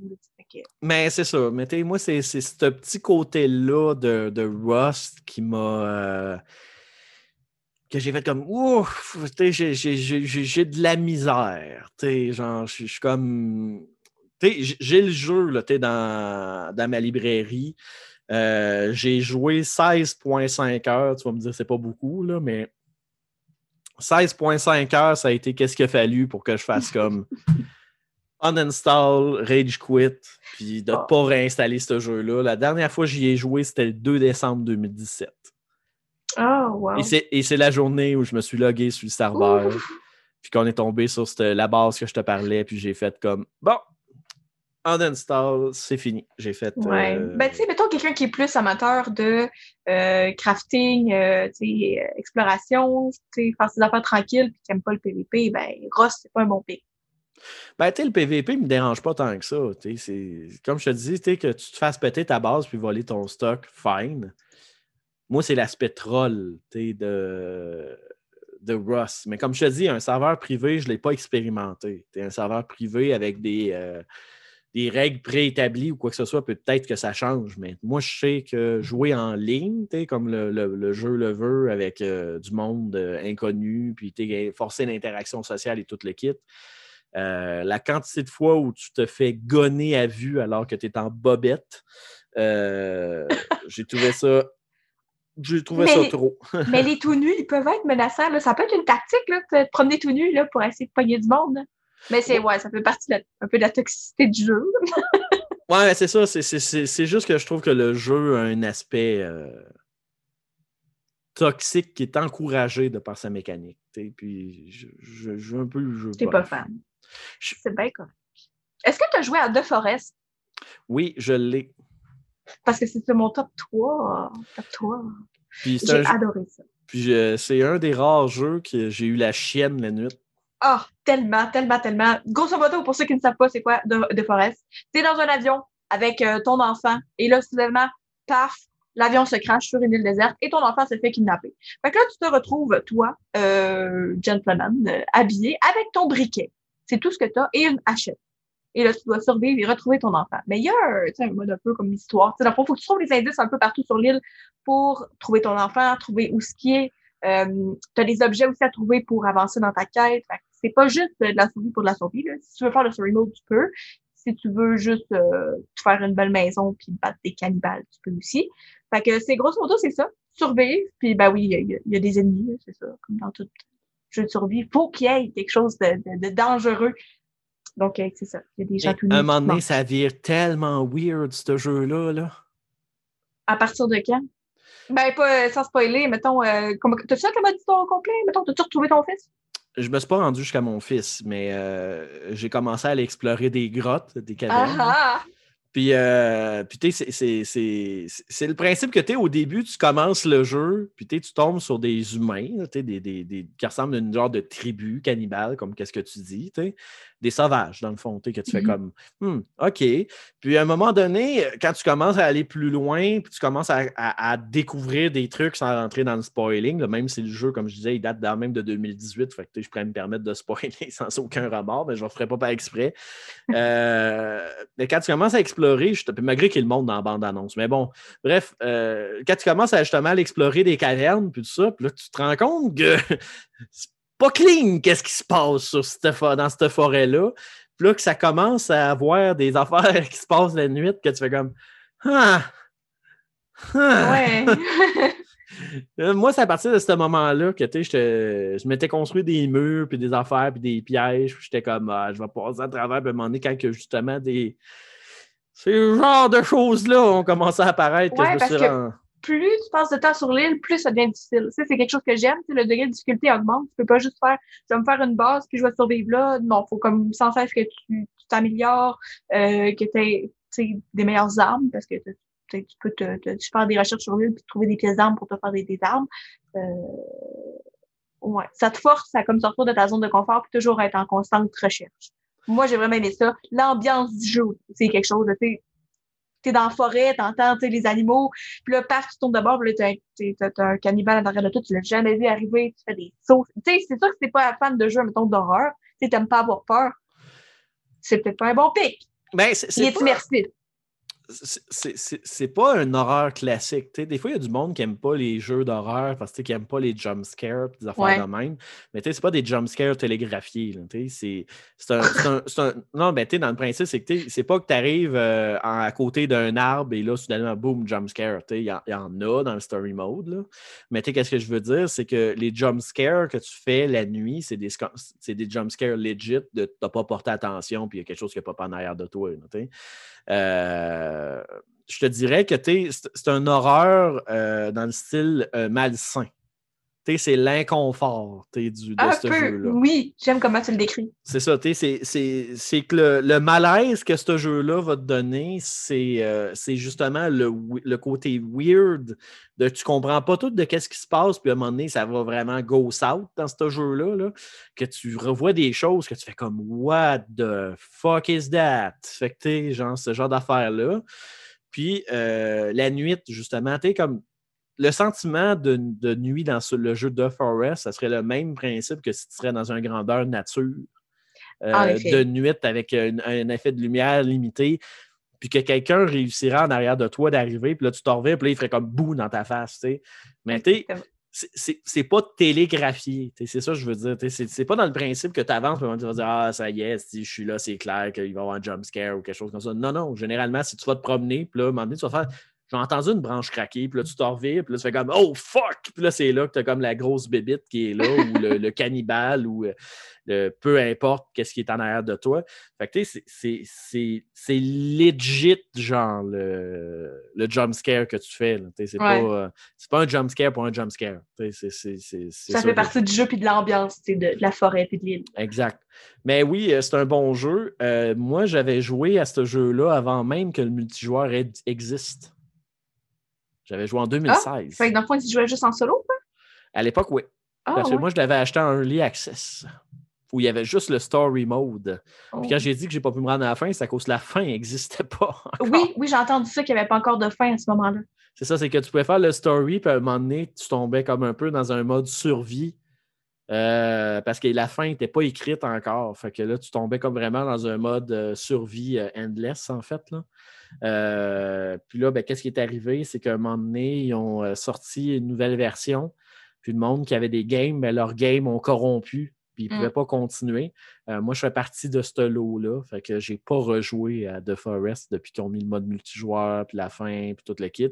Mais tu une grosse partie du biome qu'on connaît de la mécanique du jeu était déjà là quand, quand que j'ai joué en 2016 à ce jeu-là. Mais, euh, mais oui, effectivement, c'est un bon jeu euh, de survie. Euh, que, si vous ne l'avez pas essayé ou quoi que ce soit, il tombe souvent en spécial. Puis malgré que je pense que ce n'est plus un jeu qui vaut terriblement cher non plus. 22,79. Fait je vous dirais qu'il vaut largement le 22,79. Puis il y aura apparemment une suite qui s'en viendrait pour. oui, ça a été annoncé lors du, des Game Awards, si je me trompe. Oui, Son of the Forest. c'est quoi, coming en 2021. Let's go! Ben moi, je suis arrivée parce qu'étant donné que j'ai vraiment aimé euh, le 1, euh, j'attends la suite avec impatience. Ben voilà, regarde un autre point, il n'y a pas juste Battlefield 6. Ouais, finalement, c'est ça, j'avais complètement oublié Son of the Forest. Excellent. Ça en parlait qu'on ajoute des choses à notre liste. Ben euh, Je poursuis avec mon top 2. je ne sais pas si tu as déjà joué à Don't Starve Together. Oui. Qu'est-ce que c'est ton, ton, genre de petit jeu de survie en coop vraiment difficile? encore une fois, j'ai Don't Starve Together. J'y ai joué une fois. Euh, j'ai plus joué à Don't Starve euh, que Don't Starve Together. Euh, pour le même problème que bien des jeux de survie que j'ai pas de monde actif qui joue quand j'ai envie d'y jouer. Oh. Je, suis souvent forever alone finalement. ouais, je vois ça. Écoute, j'en joue tellement les jeux de survie, puis c'est vrai que c'est le fun en coop quand tu es à plusieurs, hein, pour t'établir des, bonnes, des bonnes bases ou que c'est moins difficile. écoute, tu te joindras à notre crew. donc, Don't Starve Together, pour faire un, topo euh, très court, c'est euh, de l'action qui prend place dans un univers entre le 2D et le 3D. J'ai un peu de la misère à le décrire. Euh, c'est de la vue asymétrique. Ouais, tu te un peu comme dans une réalité virtuelle, un peu, où ben, tu as faim, tu as peur. Puis c'est quoi l'autre affaire? Tu as, trois choses à surveiller ta sanité, ta bouffe, euh, puis, euh, ta vie, mais ta vie, évidemment. Parce que ben, euh, si, admettons, tu es en train de virer fou, ben, comme les bébites autour de toi vont t'attaquer, puis tu vas mourir. Donc, il faut que tu fasses attention à plein de choses. puis c'est vraiment, vraiment, vraiment, vraiment difficile. Je sais comme pas comment le décrire sans trop spoiler ce que c'est. Mais il est difficile, ce jeu-là. Moi, c'est ça que j'aime. C'est qu'admettons, tu essayes de survivre au départ. Tu essayes de dire, bon, je vais survivre 20 jours. Mais survivre 20 jours, là, c'est vraiment, vraiment difficile. Tu as des, des saisons. Fait qu'il faut que tu t'adaptes à la chaleur, il faut que tu t'adaptes euh, au froid, il euh, faut que tu aies des réserves de bouffe suffisantes pour l'hiver. Euh, tu as des boss. Dans le fond, il y a un boss de l'hiver qui se pend à la fin de l'hiver. Faut que tu t'arranges, ben, idéalement, pour le vaincre avant que lui te vaincre. Euh, je sais pas comment l'écrire. Quand j'ai commencé à jouer, là, juste survivre une journée de plus à chaque fois qu'on mourait, c'était un gros accomplissement. Tu sais, le, genre de jeu de survie qui te fait vraiment sentir comme, yeah, je suis le king of the world, j'ai survécu. Fait que c'est toujours de se rendre un petit peu plus loin, c'est toujours des nouveaux défis, des nouveaux boss. Et grosso modo, ben, c'est encore de survivre. Il y a un petit peu ben d'exploration, mais la map est limitée. L'habitude, elle n'est pas exponentielle. Euh, niveau crafting, euh, chaque personnage est unique. je sais pas, je pense que 12 ou 15 personnages au total. Chacun a des habiletés uniques. Fait il y en a un, il peut avoir euh, un chien de compagnie qui permet d'avoir plus de stockage. tu peux avoir un personnage que elle, elle voit son fantôme, elle, voit le fantôme de sa sœur, mais bon, elle peut mettre son fantôme en colère, puis ton fantôme, il peut attaquer des bébites pour elle, tu sais, prendre l'agro, tu comprends un peu? Une, une, autre, elle met le feu partout, puis elle, ça, ça, la rend heureuse. Fait que là, sa sanité est au bout, elle, là, quand elle le feu. Ouais, puis c'est dur, de, dur de résister de sacrer le feu à une forêt juste pour le hack of it.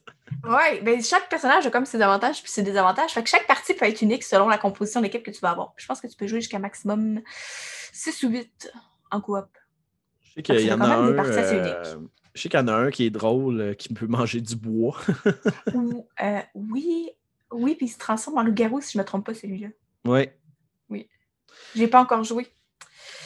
Mais euh, non, c'est euh, dans Star Together, qu'est-ce qui est le fun, c'est que, tu sais, comme tu dis, c'est les personnages sont en 2D, les sprites sont en 2D, mais c'est dans une vue asymétrique.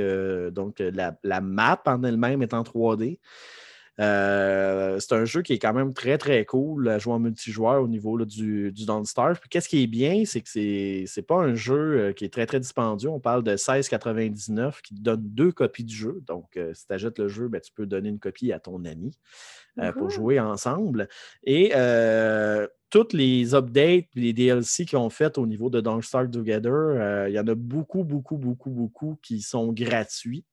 Euh, généralement, qu'est-ce qui est payant au niveau de, de Don't c'est beaucoup des, skins. Euh, puis certains éléments, des chests de, stock que tu peux acheter qui va dans les variables de prix de 5 et 69 à 14 et 49. Euh, mais c'est vraiment pas nécessaire de acheter pour avoir l'expérience complète de Don't Starve Together. Puis c'est un jeu qui est encore entretenu Ah oui, tout à fait. J'ai reçu pendant les fêtes, là, puis il y avait des modifications qui ont été faites. Ils voulaient changer tout ce qui était côté agriculture, le rendre plus complexe un petit peu parce que c'était trop simple. Euh, pendant les fêtes aussi, il y avait une mise à jour que tu pouvais trouver des trucs de Noël dans, la carte, là, mettons, euh, des biscuits de pain d'épices, des cannes de Noël. ça faisait de la bouffe supplémentaire qui n'était pas là initialement. Tu peux avoir des skins de Noël sur tes feux. Fait que... Moi, je trouve ça euh, le fun d'avoir un jeu qui est encore, comme tu dis, entretenu. Puis, puis... Ben, considérant que le jeu est sorti le 21 avril 2016. Ouais. Fait que t'es quand même. Puis euh, aussi, ben, il y, a, plein de nouveaux personnages qui sortent euh, régulièrement aussi. Là. Oui. C'est quand même. Euh, t'es comme il y a eu Wurt qui est sorti comme nouveau personnage. t'es comme il y a un Deluxe Chess qui coûte 11,49 qui vous donne plus de stock. Plein de choses de même. Fait que c'est quand même, c'est quand même nice. Puis, admettons que j'essaie de te faire deviner c'est quoi mon top 1, tu penses que c'est quoi? Minecraft? je suis tellement prévisible! J'aime ça. Ben oui, c'est Minecraft, euh, mon jeu de survie préféré. Évidemment, c'est lui qui m'a fait tomber en amour avec les jeux de survie. Mais quelle version de Minecraft? Papi, euh, le penser sous, silence, euh, ben, la Java, je sais pas. Ah, t'as peu quelle version t'as peu? La Windows 10, la Java, la Ben, moi, je joue sur Java. Mais tu sais, ils, ils, font des updates eux autres aussi. Là. Je veux dire, il y a une grosse update qui s'en vient prochainement. Ils vont changer les caves. Euh, ils vont ajouter beaucoup de choses au jeu. C'est pas un jeu non plus qui est en train de mourir, il y a beaucoup d'ajouts. Minecraft, c'est le fameux jeu là, où que tout est en cube. Et ce non, ce n'est pas un jeu pour enfants. Donc, euh, grosso modo, il ben, faut survivre. Il faut survivre à la nuit parce qu'il y a des squelettes et des zombies. Oui et non. Oui et non. Tu dans le principe que l'esthétique. Ben, ah, parce que l'esthétique est plus simpliste. Ben, dans, le principe que tu peux donner Minecraft à un enfant sans aucun problème. Oui. Mais qu'est-ce que je veux dire, c'est qu'il ne faut pas s'arrêter au look de ah, Minecraft et te dire que c'est pour les enfants parce qu'il y a une mécanique en arrière de ah! Minecraft qui est vraiment poussée et tu peux vraiment, genre, euh, aller un step euh, très, très loin dans la conception de tes Un enfant, il va faire des maisons puis il va être fou comme la merde. Puis, tu sais, un adulte va jouer à Minecraft, il va comprendre, ah, OK, si, admettons, euh, il y a de la génétique là-dedans, il y a, il y a toutes sortes d'affaires, des, des, des, concepts un peu plus complexes que tu peux pousser qui rendent ta survie encore plus. Euh, ben, je ne veux pas dire unique, parce que finalement, c'est pas unique, mais euh, un peu plus complexe, un peu plus poussé. Tu sais, que je veux dire, un adulte accroche, puis il va faire des recherches, il va trouver comment optimiser ses affaires, il va essayer de faire des machines.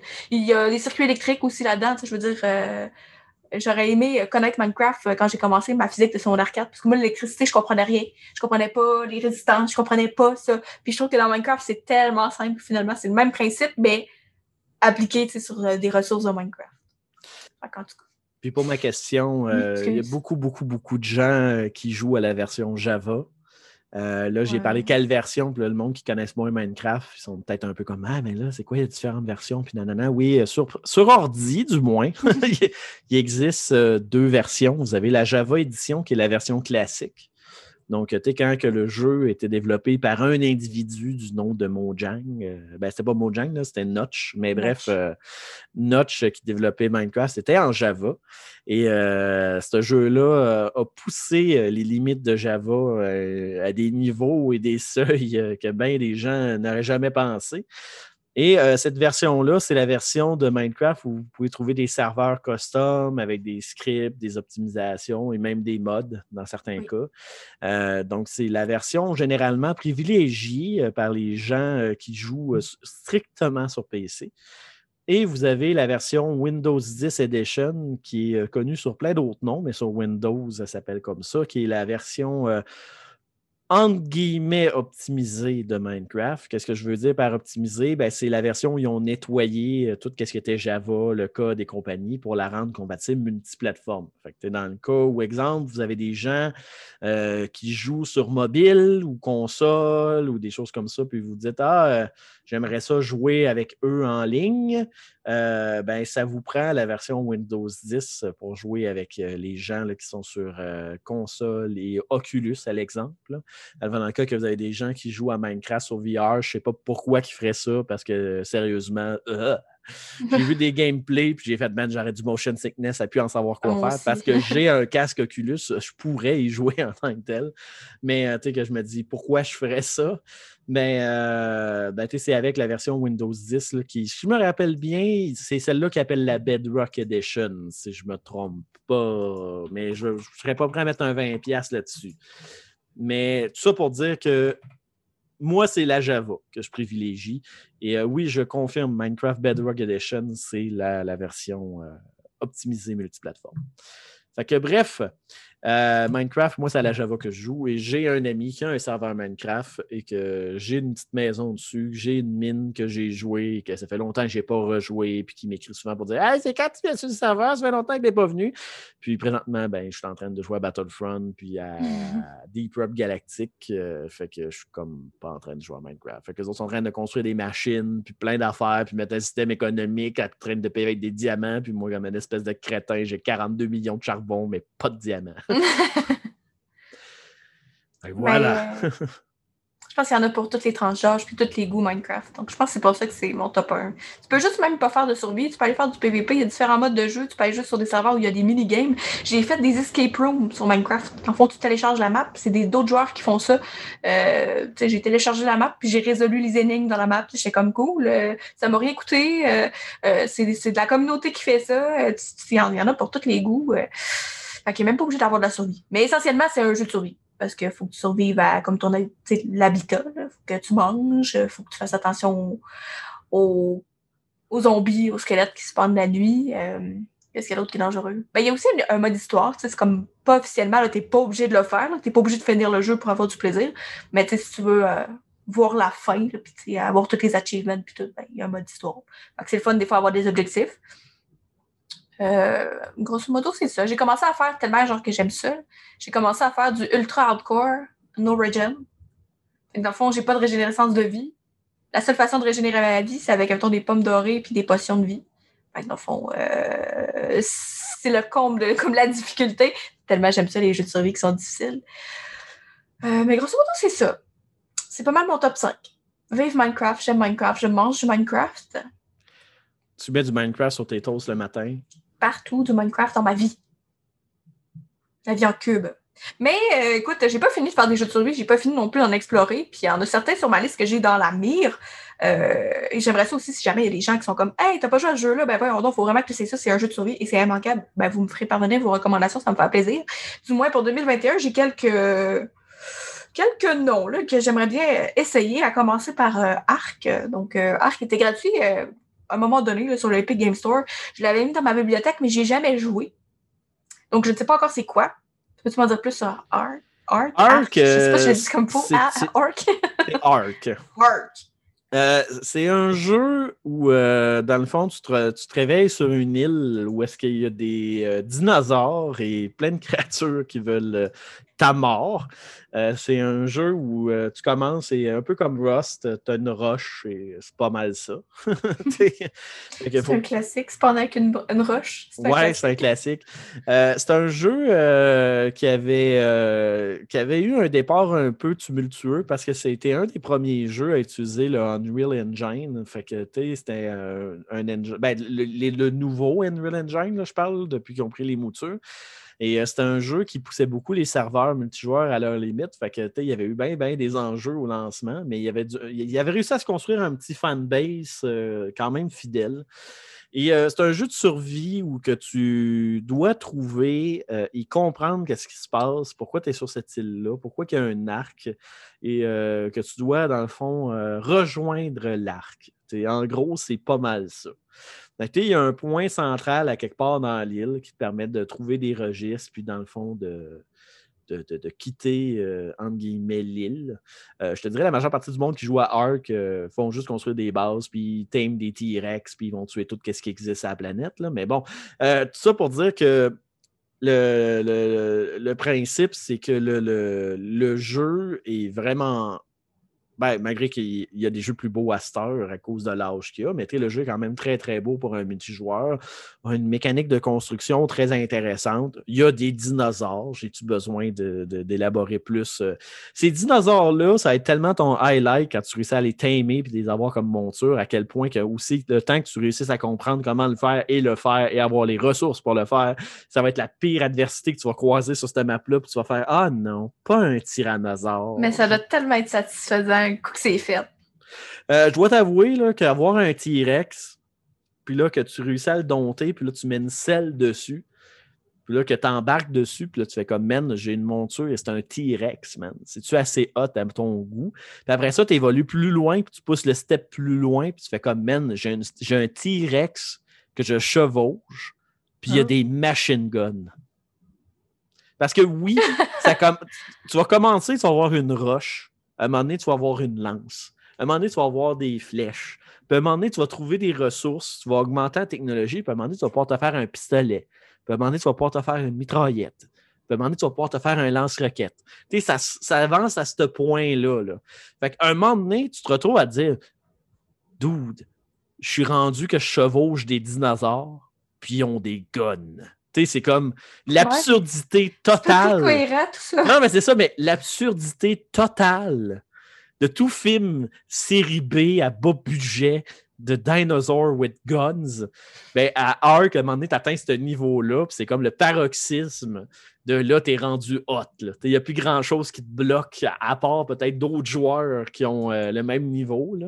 Tu comme là, rencontrer un T-Rex ou un céphalosaure, là, tu fais comme, nah, no big deal. C'est comme, j'ai un lance-roquette. Ça va.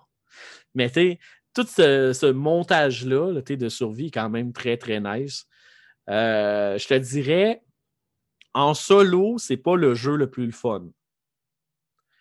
En solo, c'est pas le jeu le plus fun parce qu'il y a comme un aspect coopératif qui est intéressant.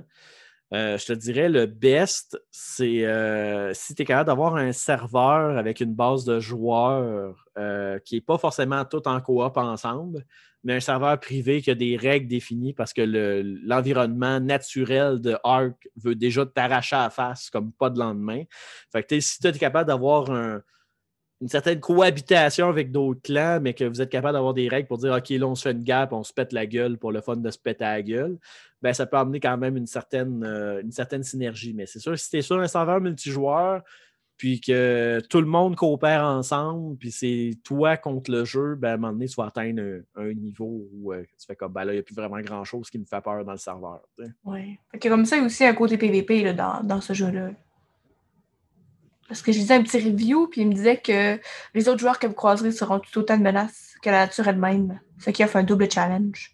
Ouais, les gens ben, ont tendance à se faire comme plus euh, côté PVP, genre on tire sur le monde à nu un peu comme Rust ou. Ben, si tu vas sur un serveur public, sur un serveur public, oui, ça va être comme Rust. Euh, tu vas croiser quelqu'un, puis tu as, un in-game voice chat un peu comme Rust, qui prend en compte les distances, puis tout ça, que là, tu, peux dire Ah non, je t'ai mis, je t'ai mis, puis là, après ça, l'autre, euh, il décide si oui ou non il te fait confiance. C'est pour ça, comme je te dis, qu'à mon avis, Arc, le point où vraiment il peut rayonner, c'est dans le cas où tu as un serveur privé avec des règles déjà définies qui fait en sorte que tu es un, peu un RP. Je trouve que Ark euh, serait un jeu plus adéquat pour faire du RP versus Rust. Comme là, il y a comme une vague qui se passe actuellement au Québec où le monde font du RP dans Rust.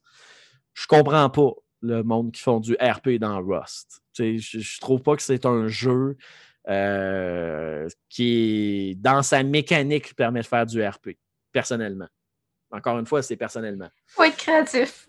Non, mais surtout que tu as un wipe après un mois. je je, je, vois, vois pas comment tu peux élaborer, puis construire de quoi qui, qui vaut la peine. C'est comme c'est quoi le reset se fait, tu gardes le même perso, puis tu fais comme Ah non, il y a eu une tornade qui a tout détruit. je te le dirais après mon premier wipe, je sais pas comment ça fonctionne. Même mon linge a été arraché, puis mon inventaire, puis je suis rendu une femme maintenant au lieu d'un homme. C'est comme.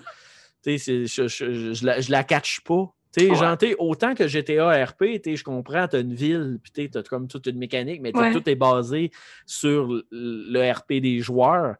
Euh, quand tu arrives sur Arc, ben, tu t'as la nature au complet qui essaie de te défoncer à la face. Fait que, si tu as des règles dans le serveur qui font en sorte que ah, tu raides pas ou peu importe qu'est-ce que tu mettrais comme barème, fine.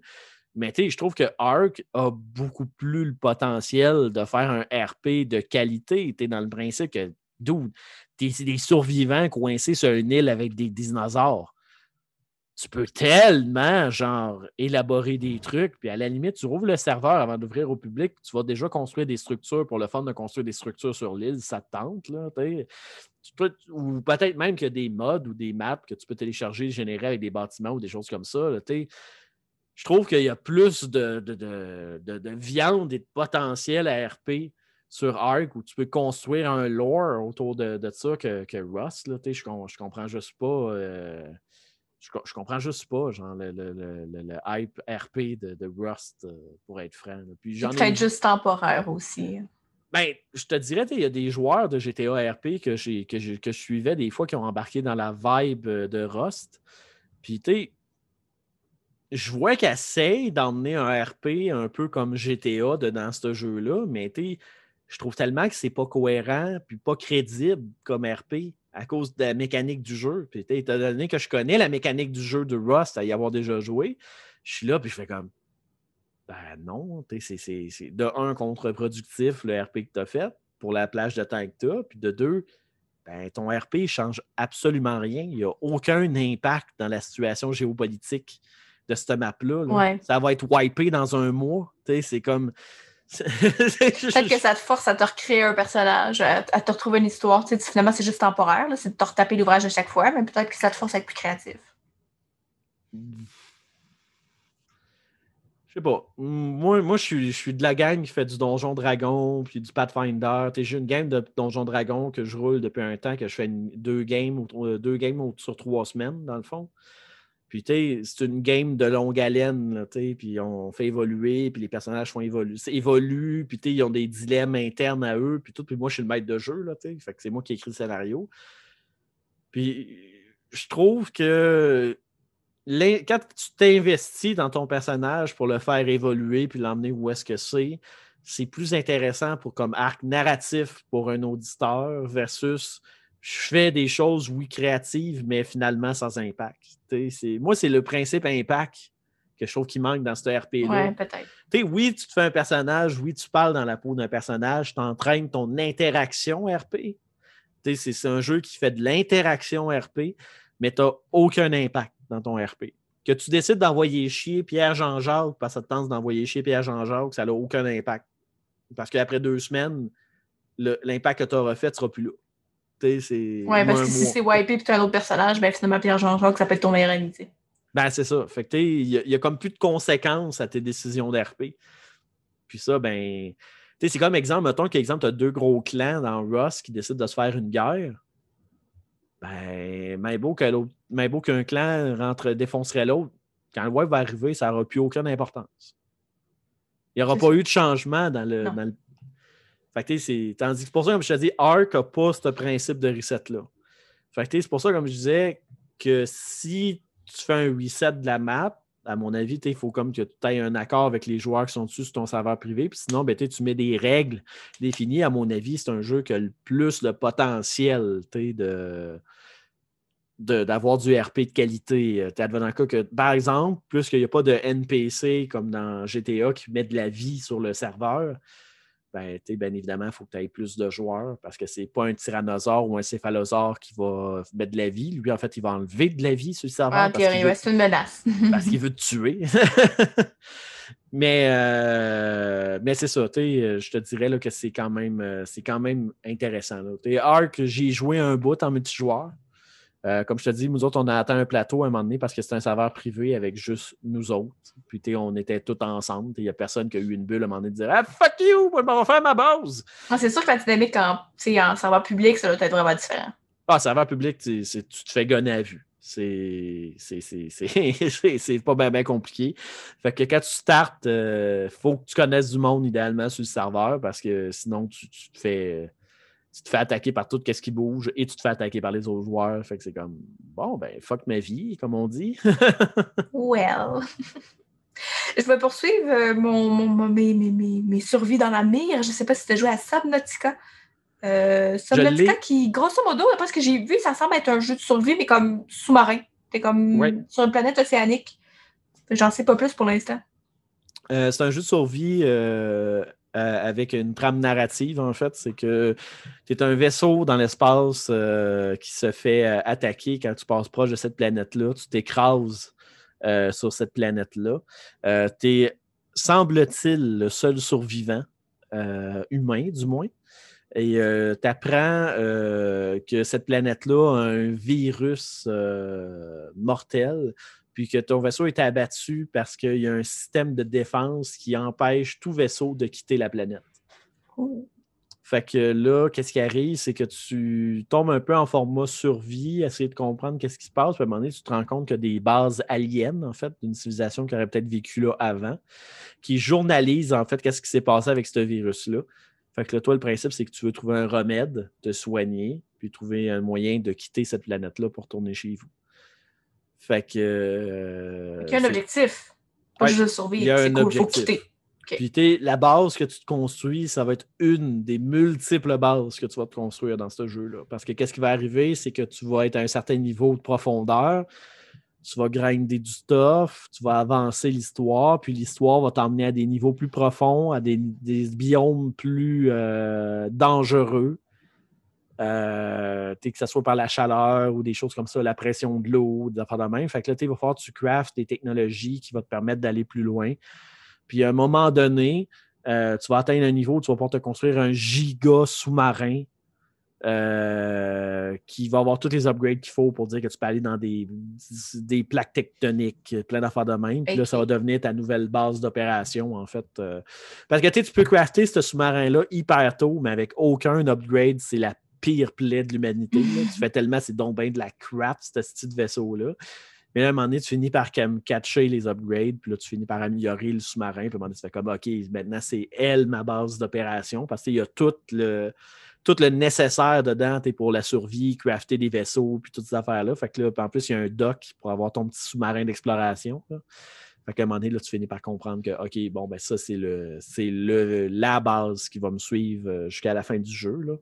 Euh, fait que là, ben, je te dirais que c'est un jeu qui est vraiment, euh, vraiment cool. Par exemple, euh, petit avertissement, parce que je trouve que ça vaut la peine de le dire.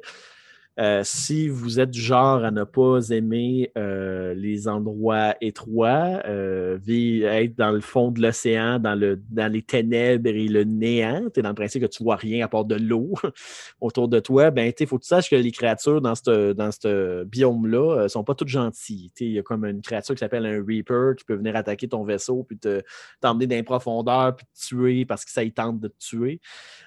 si vous êtes du genre à être vraiment, vraiment nerveux ou avoir de l'aquaphobie, je ne sais pas si c'est ça le terme exact, là, que vous avez des malaises, euh, surtout ce qui est euh, fond marin et ah euh, tout le kit, là, les requins ou des affaires de même. Là, que si c'est une phobie, ben, c'est pas des requins normaux, mais bref, vous comprenez ce que je veux dire.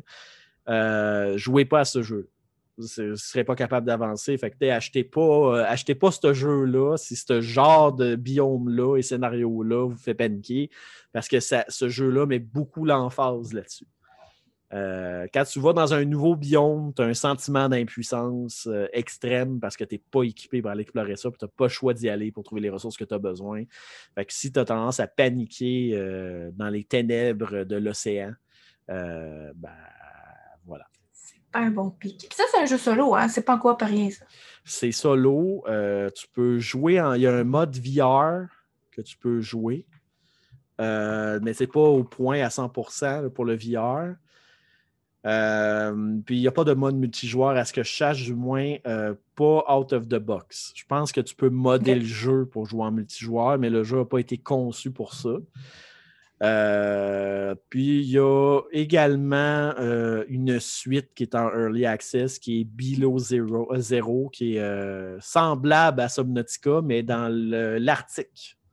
Donc, ça prend en compte le froid, le froid et tout le kit. Là. Puis, il y, y, a des animaux qui ressemblent à des genres de pingouins qui sont super. Ben, sont creepy puis cute en même temps. On aime ça. Quand on n'est pas sûr si on aime ça. Ben, puis euh, Below Zero a vraiment une histoire plus poussée, là, avec des cinématiques, puis euh, des dialogues entre personnages. Le, le, niveau scénario est vraiment poussé plus loin. Est-ce que c'est attendu pour 2020, ça? 2021? Il est déjà disponible, euh, ah! Below Zero. C'est juste qu'il est, il est en early access. Dans le principe, c'est qu'il n'est pas encore parfait à 100%. Là, fait que tu peux commencer à jouer. Tu as une bonne partie des mécaniques euh, qui sont disponibles. Euh, je pense que tu n'as juste pas accès à la fin encore. Tu un peu comme Subnautica. Là, tu peux jouer. Puis à un moment donné, tu atteins un genre de plateau où ils disent OK, ben là, tu es dans la période où tu es en survie, puis l'histoire n'est pas encore disponible. Fait que ils sortent un update. Après ça, les, éléments pour faire avancer l'histoire s'activent. Euh, Subnautica avait quand même bien fait ça au niveau de, l'histoire. C'est que dans le fond, l'histoire est racontée souvent par des consoles pour comme débloquer les prochaines étapes. Fait que qu'est-ce qu'il faisait? C'est qu'il activait juste pas la console. Fait que tu savais qu'elle était à tel endroit, mais tu atteignais comme le mur. Euh, là, là, tu faisais comme Ah, OK, ben là, ça veut dire qu'ils ne sont pas encore rendus là. Fait que tu pouvais continuer à jouer, explorer, euh, grinder du stock. Puis à un moment donné, quand il y avait un update qui sortait, ben là, la console, elle s'activait, puis là, tu pouvais aller. Euh, continuer l'histoire à ce moment-là. des fois, c'est sûr, ça venait avec son petit lot de bugs. Des fois, il y avait des choses que tu avais craftées qui ne marche plus. que dans ce temps-là, il fallait que tu le démontes puis euh, tu le reconstruises. Mais tu n'avais pas de perte. Euh, tu pas de perte massive là, qui ferait en sorte que ce soit comme Ah shit, euh, mon, ma save est pétée, je suis obligé de recommencer le jeu. Tu n'avais pas ce scénario-là. OK, heureusement. Poursuivons avec Terraria tout le monde qui m'a vu jouer à Minecraft m'a dit Ah, oh, Minecraft, tu vas aimer Terraria. La seule chose que j'ai vu du jeu, c'est que ça semblait être en 2D. Ça m'a un petit peu turn off, mais euh, je veux pas, euh, je veux pas, je veux pas trop partir négative. On m'a dit si Minecraft, tu vas aimer Terraria. Bon, ok, je vais l'essayer, Dan. As-tu déjà joué à Terraria? J'ai pas joué à Terraria. Je connais des amis qui ont joué à Terraria. Fait je connais un peu le principe. Euh, c'est un jeu qui, effectivement, qui est en 2D. Euh, qui, euh, à première vue, semble très simpliste. Quand tu le regardes, tu fais comme, OK, ben, WASD, la souris qui fait un 360, puis that's it. Euh, mais c'est un jeu qui a beaucoup, beaucoup, beaucoup, beaucoup d'éléments que tu peux construire dans le principe que tu as des éléments, tu as du darkness, tu as de l'électricité, tu as du divin, tu as blablabla, tu as blablabla, blablabla. Tu as comme plein, plein, plein, plein, plein, plein, plein d'affaires. c'est une map qui est énorme, étant donné que le jeu n'est pas en 3D. Euh, ils se sont gâtés dans la superficie. La map a énormément de biomes. Les biomes ont des coffres, des ennemis différents, des points forts, des faiblesses. Il y a des boss. Euh, tu es dans le principe que généralement, euh, des, quand il y a des nuits qui arrivent, tu as des genres de raids d'ennemis. Des fois, tu as un pourcentage de chance que tu aies un boss qui apparaît. Puis quand tu bats le boss, euh, ben, tu en as un autre plus fort qui arrive après. il y, a quand même un niveau de profondeur que quand tu regardes juste le déçu de Terraria, tu fais comme Ah, ça, ça a de l'air poche. Quand tu embarques euh, dans le jeu, euh, pas mal tout le monde pas mal tout le monde que je connais disent qu'il y a un défi, puis qu'il y, euh, a, matière à avoir du plaisir, puis que l'univers de crafting de Terraria est juste absurdement poussé à un niveau extrême. que des fois, tu te dis, ça n'a juste donc bien pas de sens, tout le stock que tu peux crafter, puis la complexité qu'il y a en arrière de ce, de ce monde-là. moi, personnellement, euh, j'ai pas joué parce que c'est pour deux raisons. C'est un jeu qui a de l'air de prendre quand même pas mal de temps, on va se le dire franchement. Euh, si tu veux être capable de suivre puis d'évoluer, puis c'est un jeu qui devient de plus en plus dur, tu veux, veux pas. Fait que si tu joues en multijoueur, ben, euh, à un moment donné, il faut que tu sois capable de suivre. Euh, puis aussi en même temps, j'ai je suis pas fier de dire ça parce que j'essaie toujours de décourager le monde, mais euh, ben, d'avoir ce mode de pensée-là. Mais moi, personnellement, l'esthétique du jeu m'a vraiment turné off. Euh, en effet, ça ne plaît pas à tout le monde, c'est sûr. Ben, l'aspect esthétique, le user interface, euh, le, look la mécanique de jeu, moi, m'attire pas. Moi, c'est. Euh, j'ai bien de la misère. J'ai regardé des lives, j'ai regardé du monde jouer pour vraiment me dire, gars, je vais lui donner une chance. Je vais regarder du monde qui sont plus expérimentés que moi jouer dedans puis aller pousser. Puis, il y a des mécaniques intéressantes dedans. Là, Terraria, c'est pas pour rien qu'il y a encore un fanbase hyper actif alors que c'est un jeu qui est sorti en 2011. Puis qu'il y a encore du stock qui sort sur ce jeu-là, malgré le fait qu'on est rendu en 2021. Euh, c'est qu'il y a un fanbase autour de ce jeu-là qui est très, très, très, très fort. Euh, qu'il y a du monde. Euh, qui aime beaucoup l'action, euh, parce qu'il y a beaucoup plus d'action dans ce jeu-là que dans Minecraft. Tu as beaucoup plus de bébites, tu as beaucoup plus de combats que Minecraft a. Euh, il y a du monde qui, sont, qui ont trouvé chaussures à leurs pieds avec Terraria. mais moi, j'aime tellement pas le look des menus, le look des interfaces, l'esthétique des ennemis, puis de tout ça, que je me suis dit, je pense que je vais m'écœurer avant de me rendre au bout de le fun du jeu.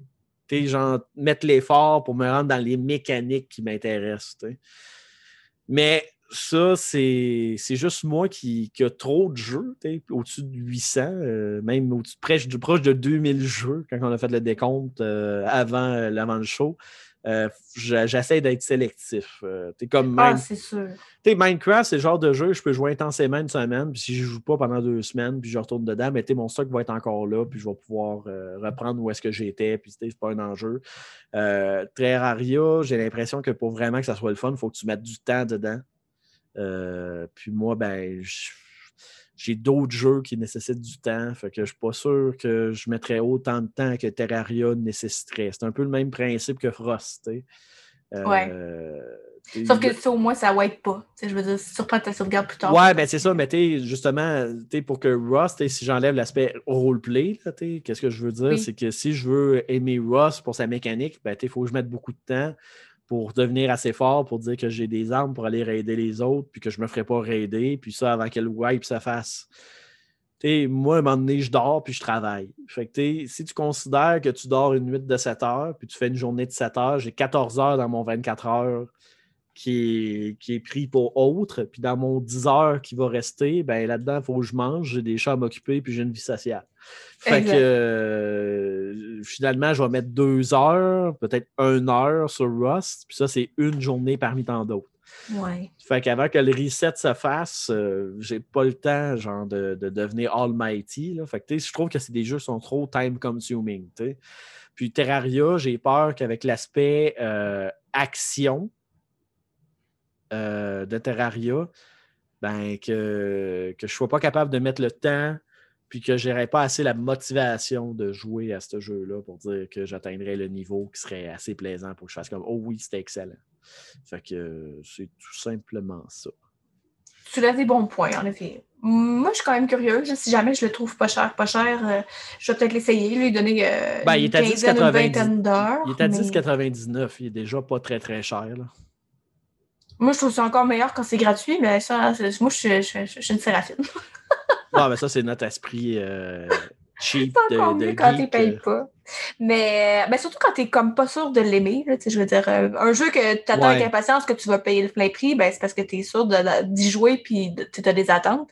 C'est ça, pas que je le fais à reculons, mais on me l'a tout recommandé, mais j'ai jamais été tant hypé pour ce jeu-là non plus. Fait que, ça, pensez-y bien. C'est de mettre du temps et de l'argent dans quelque chose que je suis pas certaine d'aimer. Je te comprends parfaitement. Puis euh, je reviens sur mes requins tantôt euh, parce que je t'ai dit que j'avais joué à RAF, qu'il y avait des requins, puis c'était un jeu euh, qui se passait au milieu de l'océan, il fallait survivre. Mais ben, un peu dans le même ordre d'idée, mais c'est pas sur un radeau. C'est Stranded Deep. Ouais, lui, un, euh, jeu euh, qui a été gratuit sur les Game Store pendant le, les, ben, les, que j'ai manqué. Noël. Moi aussi, je l'ai manqué. Le seul jeu que je voulais tant essayer. On m'a beaucoup dit, ah, c'est un peu comme Raft, mais Raft, c'est plus récent, puis qui est mieux optimisé et tout. J'étais comme, ça a pas l'air pareil. C'est parce que ça se déroule sur une île, puis tu sais, t'as le requin autour, puis je sais pas comme. Stranded Deep, je le mettrais plus dans la catégorie de, de Forest. Ah, ok. Sauf que, tu sais, dans, dans le fond, c'est que au lieu que tu sois sur un radeau, tu es sur une île. Tu es sur une île. Euh, ton île a des ressources limitées. Oh, oh. Dans le principe que tu peux rester un certain temps sur ton île, mais à un moment ou un autre, tu n'auras pas le choix de partir à l'exploration. Au début, tu commences avec un radeau pneumatique de l'avion qui s'est écrasé, mais ton radeau pneumatique, il est correct pour aller sur ta première île de départ, mais tu ne peux pas faire une traversée sur l'océan parce qu'un bateau pneumatique et un requin, tu comprendras que ce n'est pas un gros challenge pour le requin. fait que quand tu arrives sur ta première île, ben, il faut que tu fasses tes éléments de survie de base, puis il faut que tu récoltes les quelques arbres que tu as dessus qui vont te permettre normalement de construire un abri puis un radeau. Fait que là, ton radeau, tu vas l'avoir, puis qu'est-ce qui permet de faire ton radeau normalement, c'est que ça va te permettre d'aller sur les îles qui sont à proximité de où est-ce que tu as commencé. Puis de comme ça améliorer ton radeau, de faire d'équipements, avoir des équipements, des éléments qui te permettent de filtrer de l'eau, de faire de la bouffe plus facilement, des cages, puis toutes ces affaires-là. Fait que l'objectif, c'est qu'à un moment donné, tu vas te retrouver avec une arme que le requin, ça sera plus tant un big deal. Généralement, le requin, au début, est un, est un problème. éventuellement, le requin va devenir une source de bouffe. OK. Est-ce que le requin, tu es au courant si une fois tué, il revient? Il y en a d'autres. C'est pas le seul, c'est l'océan. Puis des fois, tu n'auras pas juste un requin autour de toi, tu vas en avoir plus qu'un. Oh. Fait que le, le principe, c'était au début, le requin, c'est une menace. Puis à un moment donné, le requin, éventuellement, devient euh, une bouffe. Puis là, après ça, tu arrives à une étape où là, tu essaies de survivre, euh, optimiser qu'est-ce que tu ramasses. Puis là, tu finis par faire une run, en fait, sur les îles que tu as explorées pour ramasser toutes tes ah! ressources. Fait que euh, la seule chose, c'est que le jeu est encore en early access, malgré le fait qu'il est sorti depuis 2015. Euh, fait que, pour l'instant, il n'y a pas de, de fin à ce jeu-là encore dans le moment. Mais ultimement, il va en avoir une que un moment donné, tu vas pouvoir comme, trouver une façon de caler des secours ou quelque chose pour venir te, sauver. Fait que, actuellement, la fin de ce jeu-là, c'est qu'à un moment donné, tu atteins un plateau, en fait. C'est que tu atteins un niveau où euh, tu n'as plus de challenge de survie parce que tu as optimisé ta, ta run. Mais... J'ai un peu peur que ça fasse comme Raft, comme tu dis, que tu stagnes, plus de défis, fini, on, on se désintéresse du jeu parce que tu as fait le maximum que tu pouvais faire. Ben là, actuellement, qu'est-ce qu'ils font? C'est que là, ils rajoutent. Euh, ah ben, en fait, depuis le 5 octobre 2020, ils ont mis la fin au jeu. Dans ah, l'update 0.74. Fait que là, à ce temps, tu peux finir le jeu. OK. ah ben, c'est une bonne chose. En achetant, tu sais qu'il y a une fin. Exact. Puis, euh, il y a une affaire Big World aussi, puis je ne sais pas c'est quoi. Euh, il ne spécifie pas, mais il y a une affaire de Big World. Fait que. Fait que je présume qu'à un moment donné, tu montes à quelque chose de plus gros que juste euh, les îles autour. Puis je vois que l'image, c'est un porte-avions. Fait que probablement qu'il y a des épaves ou des choses comme ça qui ont rajouté pour dire que là, tu n'as plus juste des îles à explorer. Fait que c'est peut-être ça aussi. Oh ben. Encore des requins. On continue sur cette lancée-là. Je peux faire mal l'idée, même si j'ai un peu l'impression que, ça, en effet, ça va peut-être être du réchauffé draft. On verra bien. On va faire ben, propre idée.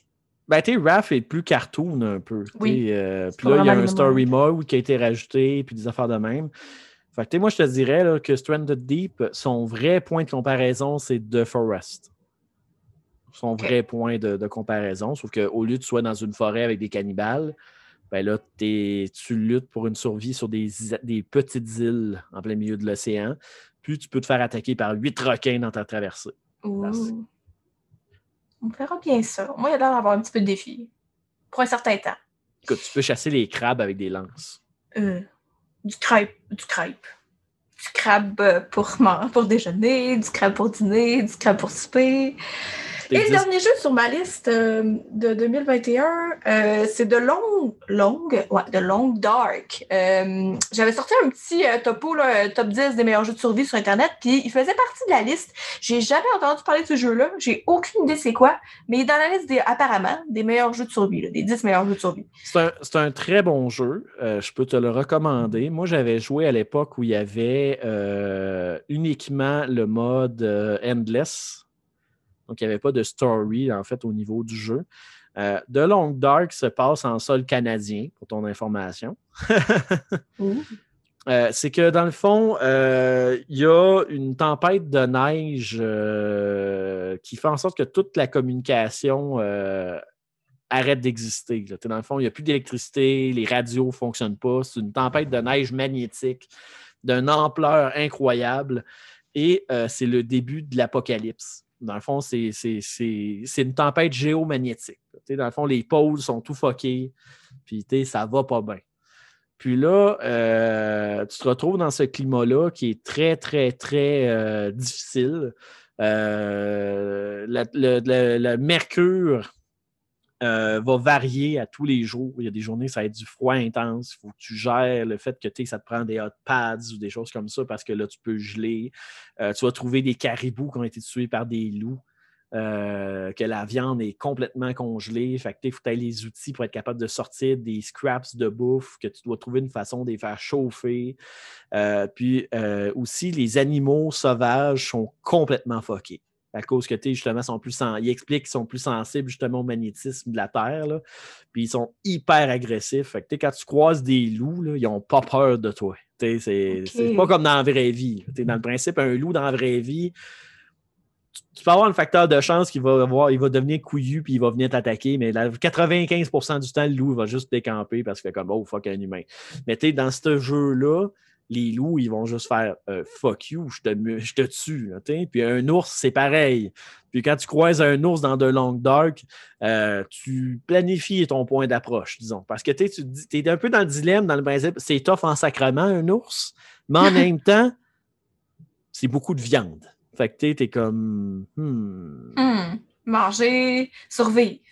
Exact. D'après ce que je comprends, ça a l'air que comme c'est la nature vraiment ton pire ennemi. La nature, les animaux, comme tout ce qui prend vraiment. Il n'y a, pas de zombies. Là, tu ne tomberas pas dans, tu tomberas pas euh, dans Cthulhu qui va venir t'attaquer puis tu vas devenir fou ou des cannibales euh, euh, sataniques qui vont essayer. Non, non, non. C'est toi contre la nature. Puis la nature, ah. c'est dans le sens large du terme. Là, ah. La seule chose que de The Long Dark, il faut que tu saches qui est un peu différent, c'est que tu crafteras pas ta, base. dans le fond, tu ne construiras pas. Euh, tu, tu peux construire une tente ou des choses comme ça, tu es pour un entre-deux. Mais c'est dans un monde civilisé. Tu dans le principe que c'est l'apocalypse. Il y a déjà des bâtiments. Fait que, dans le fond, qu'est-ce qui va arriver, c'est que tu vas trouver des fois des, bases que tu, vas pouvoir identifier sur ta, ta map où est-ce que c'est puis il y a un foyer, des armoires, puis là, tu vas déposer ton stock là, puis ça va devenir un peu comme ton point de repère pour ton exploration. Mais tu n'iras pas couper du bois dans la forêt pour dire OK, là, je me construis une cabane, comme dans The Forest. Euh, les bases et les campements que tu vas te faire, ça va être pas mal avec ce qui est déjà existant. Euh, parce que généralement, dans ce jeu-là, tu ne veux pas rester dehors dans une tente. C'est pas, pas, très sécuritaire. Non, c'est ça exactement. Fait tu vas trouver un campement, tu vas avoir du bois que tu vas avoir ramassé euh, à terre ou des brindilles ou des choses comme ça, ou même des feuilles. Tu peux trouver des livres que tu vas carrément passer dans le foyer. Puis généralement, qu'est-ce qui va arriver? C'est que tu vas alimenter le foyer, tu vas te dire, OK, tu as pour 5 heures de fuel, tu vas aller sur le lit, tu vas te dire, ah, ben, je vais dormir 4 heures exemple. quand tu vas te réveiller, il va te rester une heure de feu. tu vas en profiter pour te faire cuire ta bouffe pour ta journée, puis après ça, tu vas partir. Fait que c'est, le genre de, jeu euh, où la survie, c'est vraiment la nuit arrive, tu trouves un endroit où dormir, faut tu ta bouffe pour ta journée, à boire. Le crafting, c'est vraiment sur tes outils de survie. C'est principalement là-dessus ça ne sera pas un crafting de je vais construire une palissade pour le fun de construire une palissade. Ça a l'air vraiment minimaliste, mais en même temps super immersif.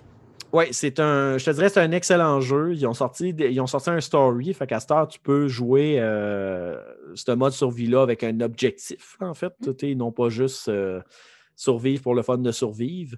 Euh, mais dans le fond, tu as, trois épisodes qu'ils ont fait avec un personnage que tu suis au long qui est Will Mackenzie. Euh, puis dans le fond, que tu es séparé de Dr. Astrid Greenwood suite à un écrasement d'avion. C'est une thématique qu'on a souvent dans les jeux de survie. Hein. Fait que euh, tu te retrouves dans le nord canadien euh, au niveau sauvage. Ben, tu essaies de retrouver Astrid, en fait, au niveau d'une petite ville du nom de Milton. Fait que, euh, fait que là, tu te promènes, puis là, tu essaies de, le retrouver. Le story mode, les deux premiers épisodes représentent à peu près 15 heures de gameplay. Euh, ils ont un plan de sortir euh, 5 épisodes. Pour l'instant, il y en a 3 sur 5 de sortie. Quand même. Puis euh, les épisodes, by the way, sont gratuits. Tu achètes le jeu, puis les épisodes, ils viennent avec des updates au niveau du jeu. Fait que il y a quand même ça qui est cool. Puis le mode survie, tu en as plusieurs. Tu as le no hand holding, que dans le fond, le jeu, euh, ben, il ne donne pas d'informations. il ne donne pas de trucs et astuces pour survivre. Il drop, puis arrange-toi le gros. Euh, tu as le permadeath que si tu meurs, ben, ta game est effacée, that's it. C'est hardcore au bout, j'aime ça.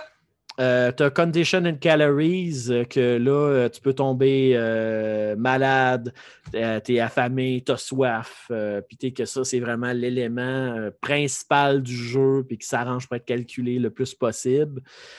après ça, tu as Scar the World for Supplies, où là, c'est un mode survie où les ressources sont hyper limitées plus que, que de base. Fait que tu as quand même ça. Après ça, tu as Vast Living World où là, c'est euh, tu as des ressources en masse, mais la map est genre 40 fois plus grande que de base. Euh, après ça, tu as Survival of the Fittest où là, ben, euh, c'est comme tout est contre toi. t'es fois 1000, mais tu n'es pas, pas en mode permadeath. Ça, c'est pas mal le mode survie standard genre dans quoi tu veux jouer. Puis tu as le Choose Your Experience où tu peux faire du pick and choose dans chacun des modes, sauf que celui-là, généralement, n'a euh, pas d'achievement dessus. Ah. Parce que c'est toi qui choisis. Tu peux arriver et dire Ah ben moi je veux qu'il y ait plein de ressources. C'est-tu le paramètre? Je te dirais le Choose Your Experience, c'est généralement le monde qui va dans le mode survie puis ils veulent turn down la difficulté du jeu un peu pour aller explorer les mécaniques plus en détail pour comme plus comprendre. Mais ça, c'était plus utilisé quand il n'y avait pas le story mode. maintenant qu'il y a du story, ben là, le story s'occupe de te faire explorer les mécaniques du jeu. Là. Fait que, en gros, c'est pas mal ça. Mais euh, je te dirais là, que c'est un, très bon jeu. Euh, je, peux effectivement te, le, te, le, recommander. Euh, surtout qu'il y a encore des updates, comme là, il a sorti un nouveau mode survie le 7 décembre 2020 qui n'était pas dans Qu'est-ce que je te parlais, qui s'appelle Hesitant Prospect. Euh, qui rajoute une nouvelle région, des nouvelles outils, puis euh, d'autres affaires. Puis aussi, euh, il y a des events. Des fois, comme il y a eu un event d'Halloween euh, du 29 octobre au 12 novembre, où là, il y avait un, Witch Doctor qui appelait le Dark Walker. Oh, une espèce de bébé de plus.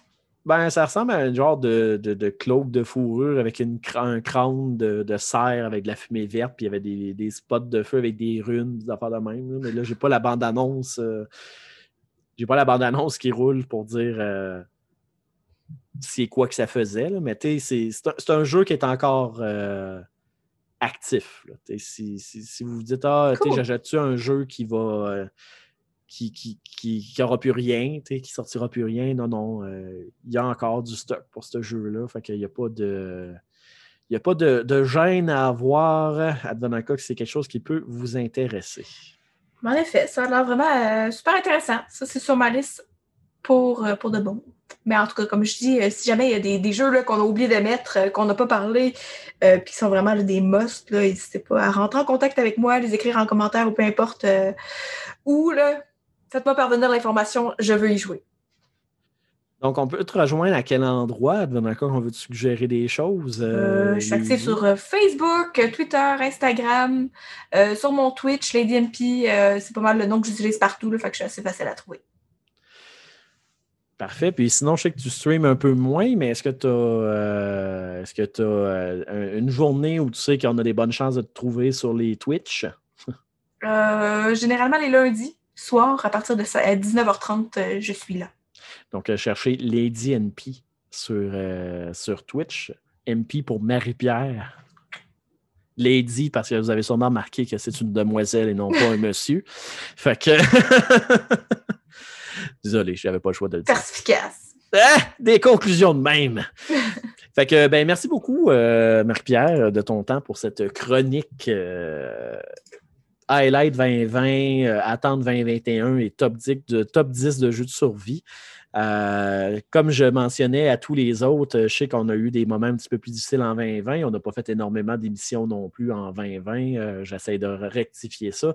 Mais même principe que tout le monde, même si tu n'as pas de chronique de prête et que tu veux juste venir euh, chiller dans la chronique de quelqu'un et dire Ah, je suis d'accord avec ça une fois de temps en temps ou dire Je suis tellement pas d'accord avec ça.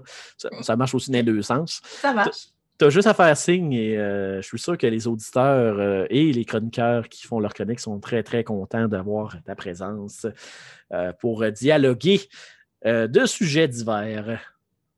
Ben, merci beaucoup pour l'invitation pour aujourd'hui. Au plaisir de, de, rediscuter de sujets divers avec toute l'équipe. Donc, 2021 sera une meilleure année. Donc, euh, mesdames et messieurs, on vous suggère de rester avec nous, bien évidemment. Nous allons aller en courte pause musicale. Tiens, on va mettre une tourne après cette chronique-là pour revenir avec la suite de l'émission après cette excellente chanson. Donc, restez avec nous, mesdames et messieurs, pour revenir à puissance maximale.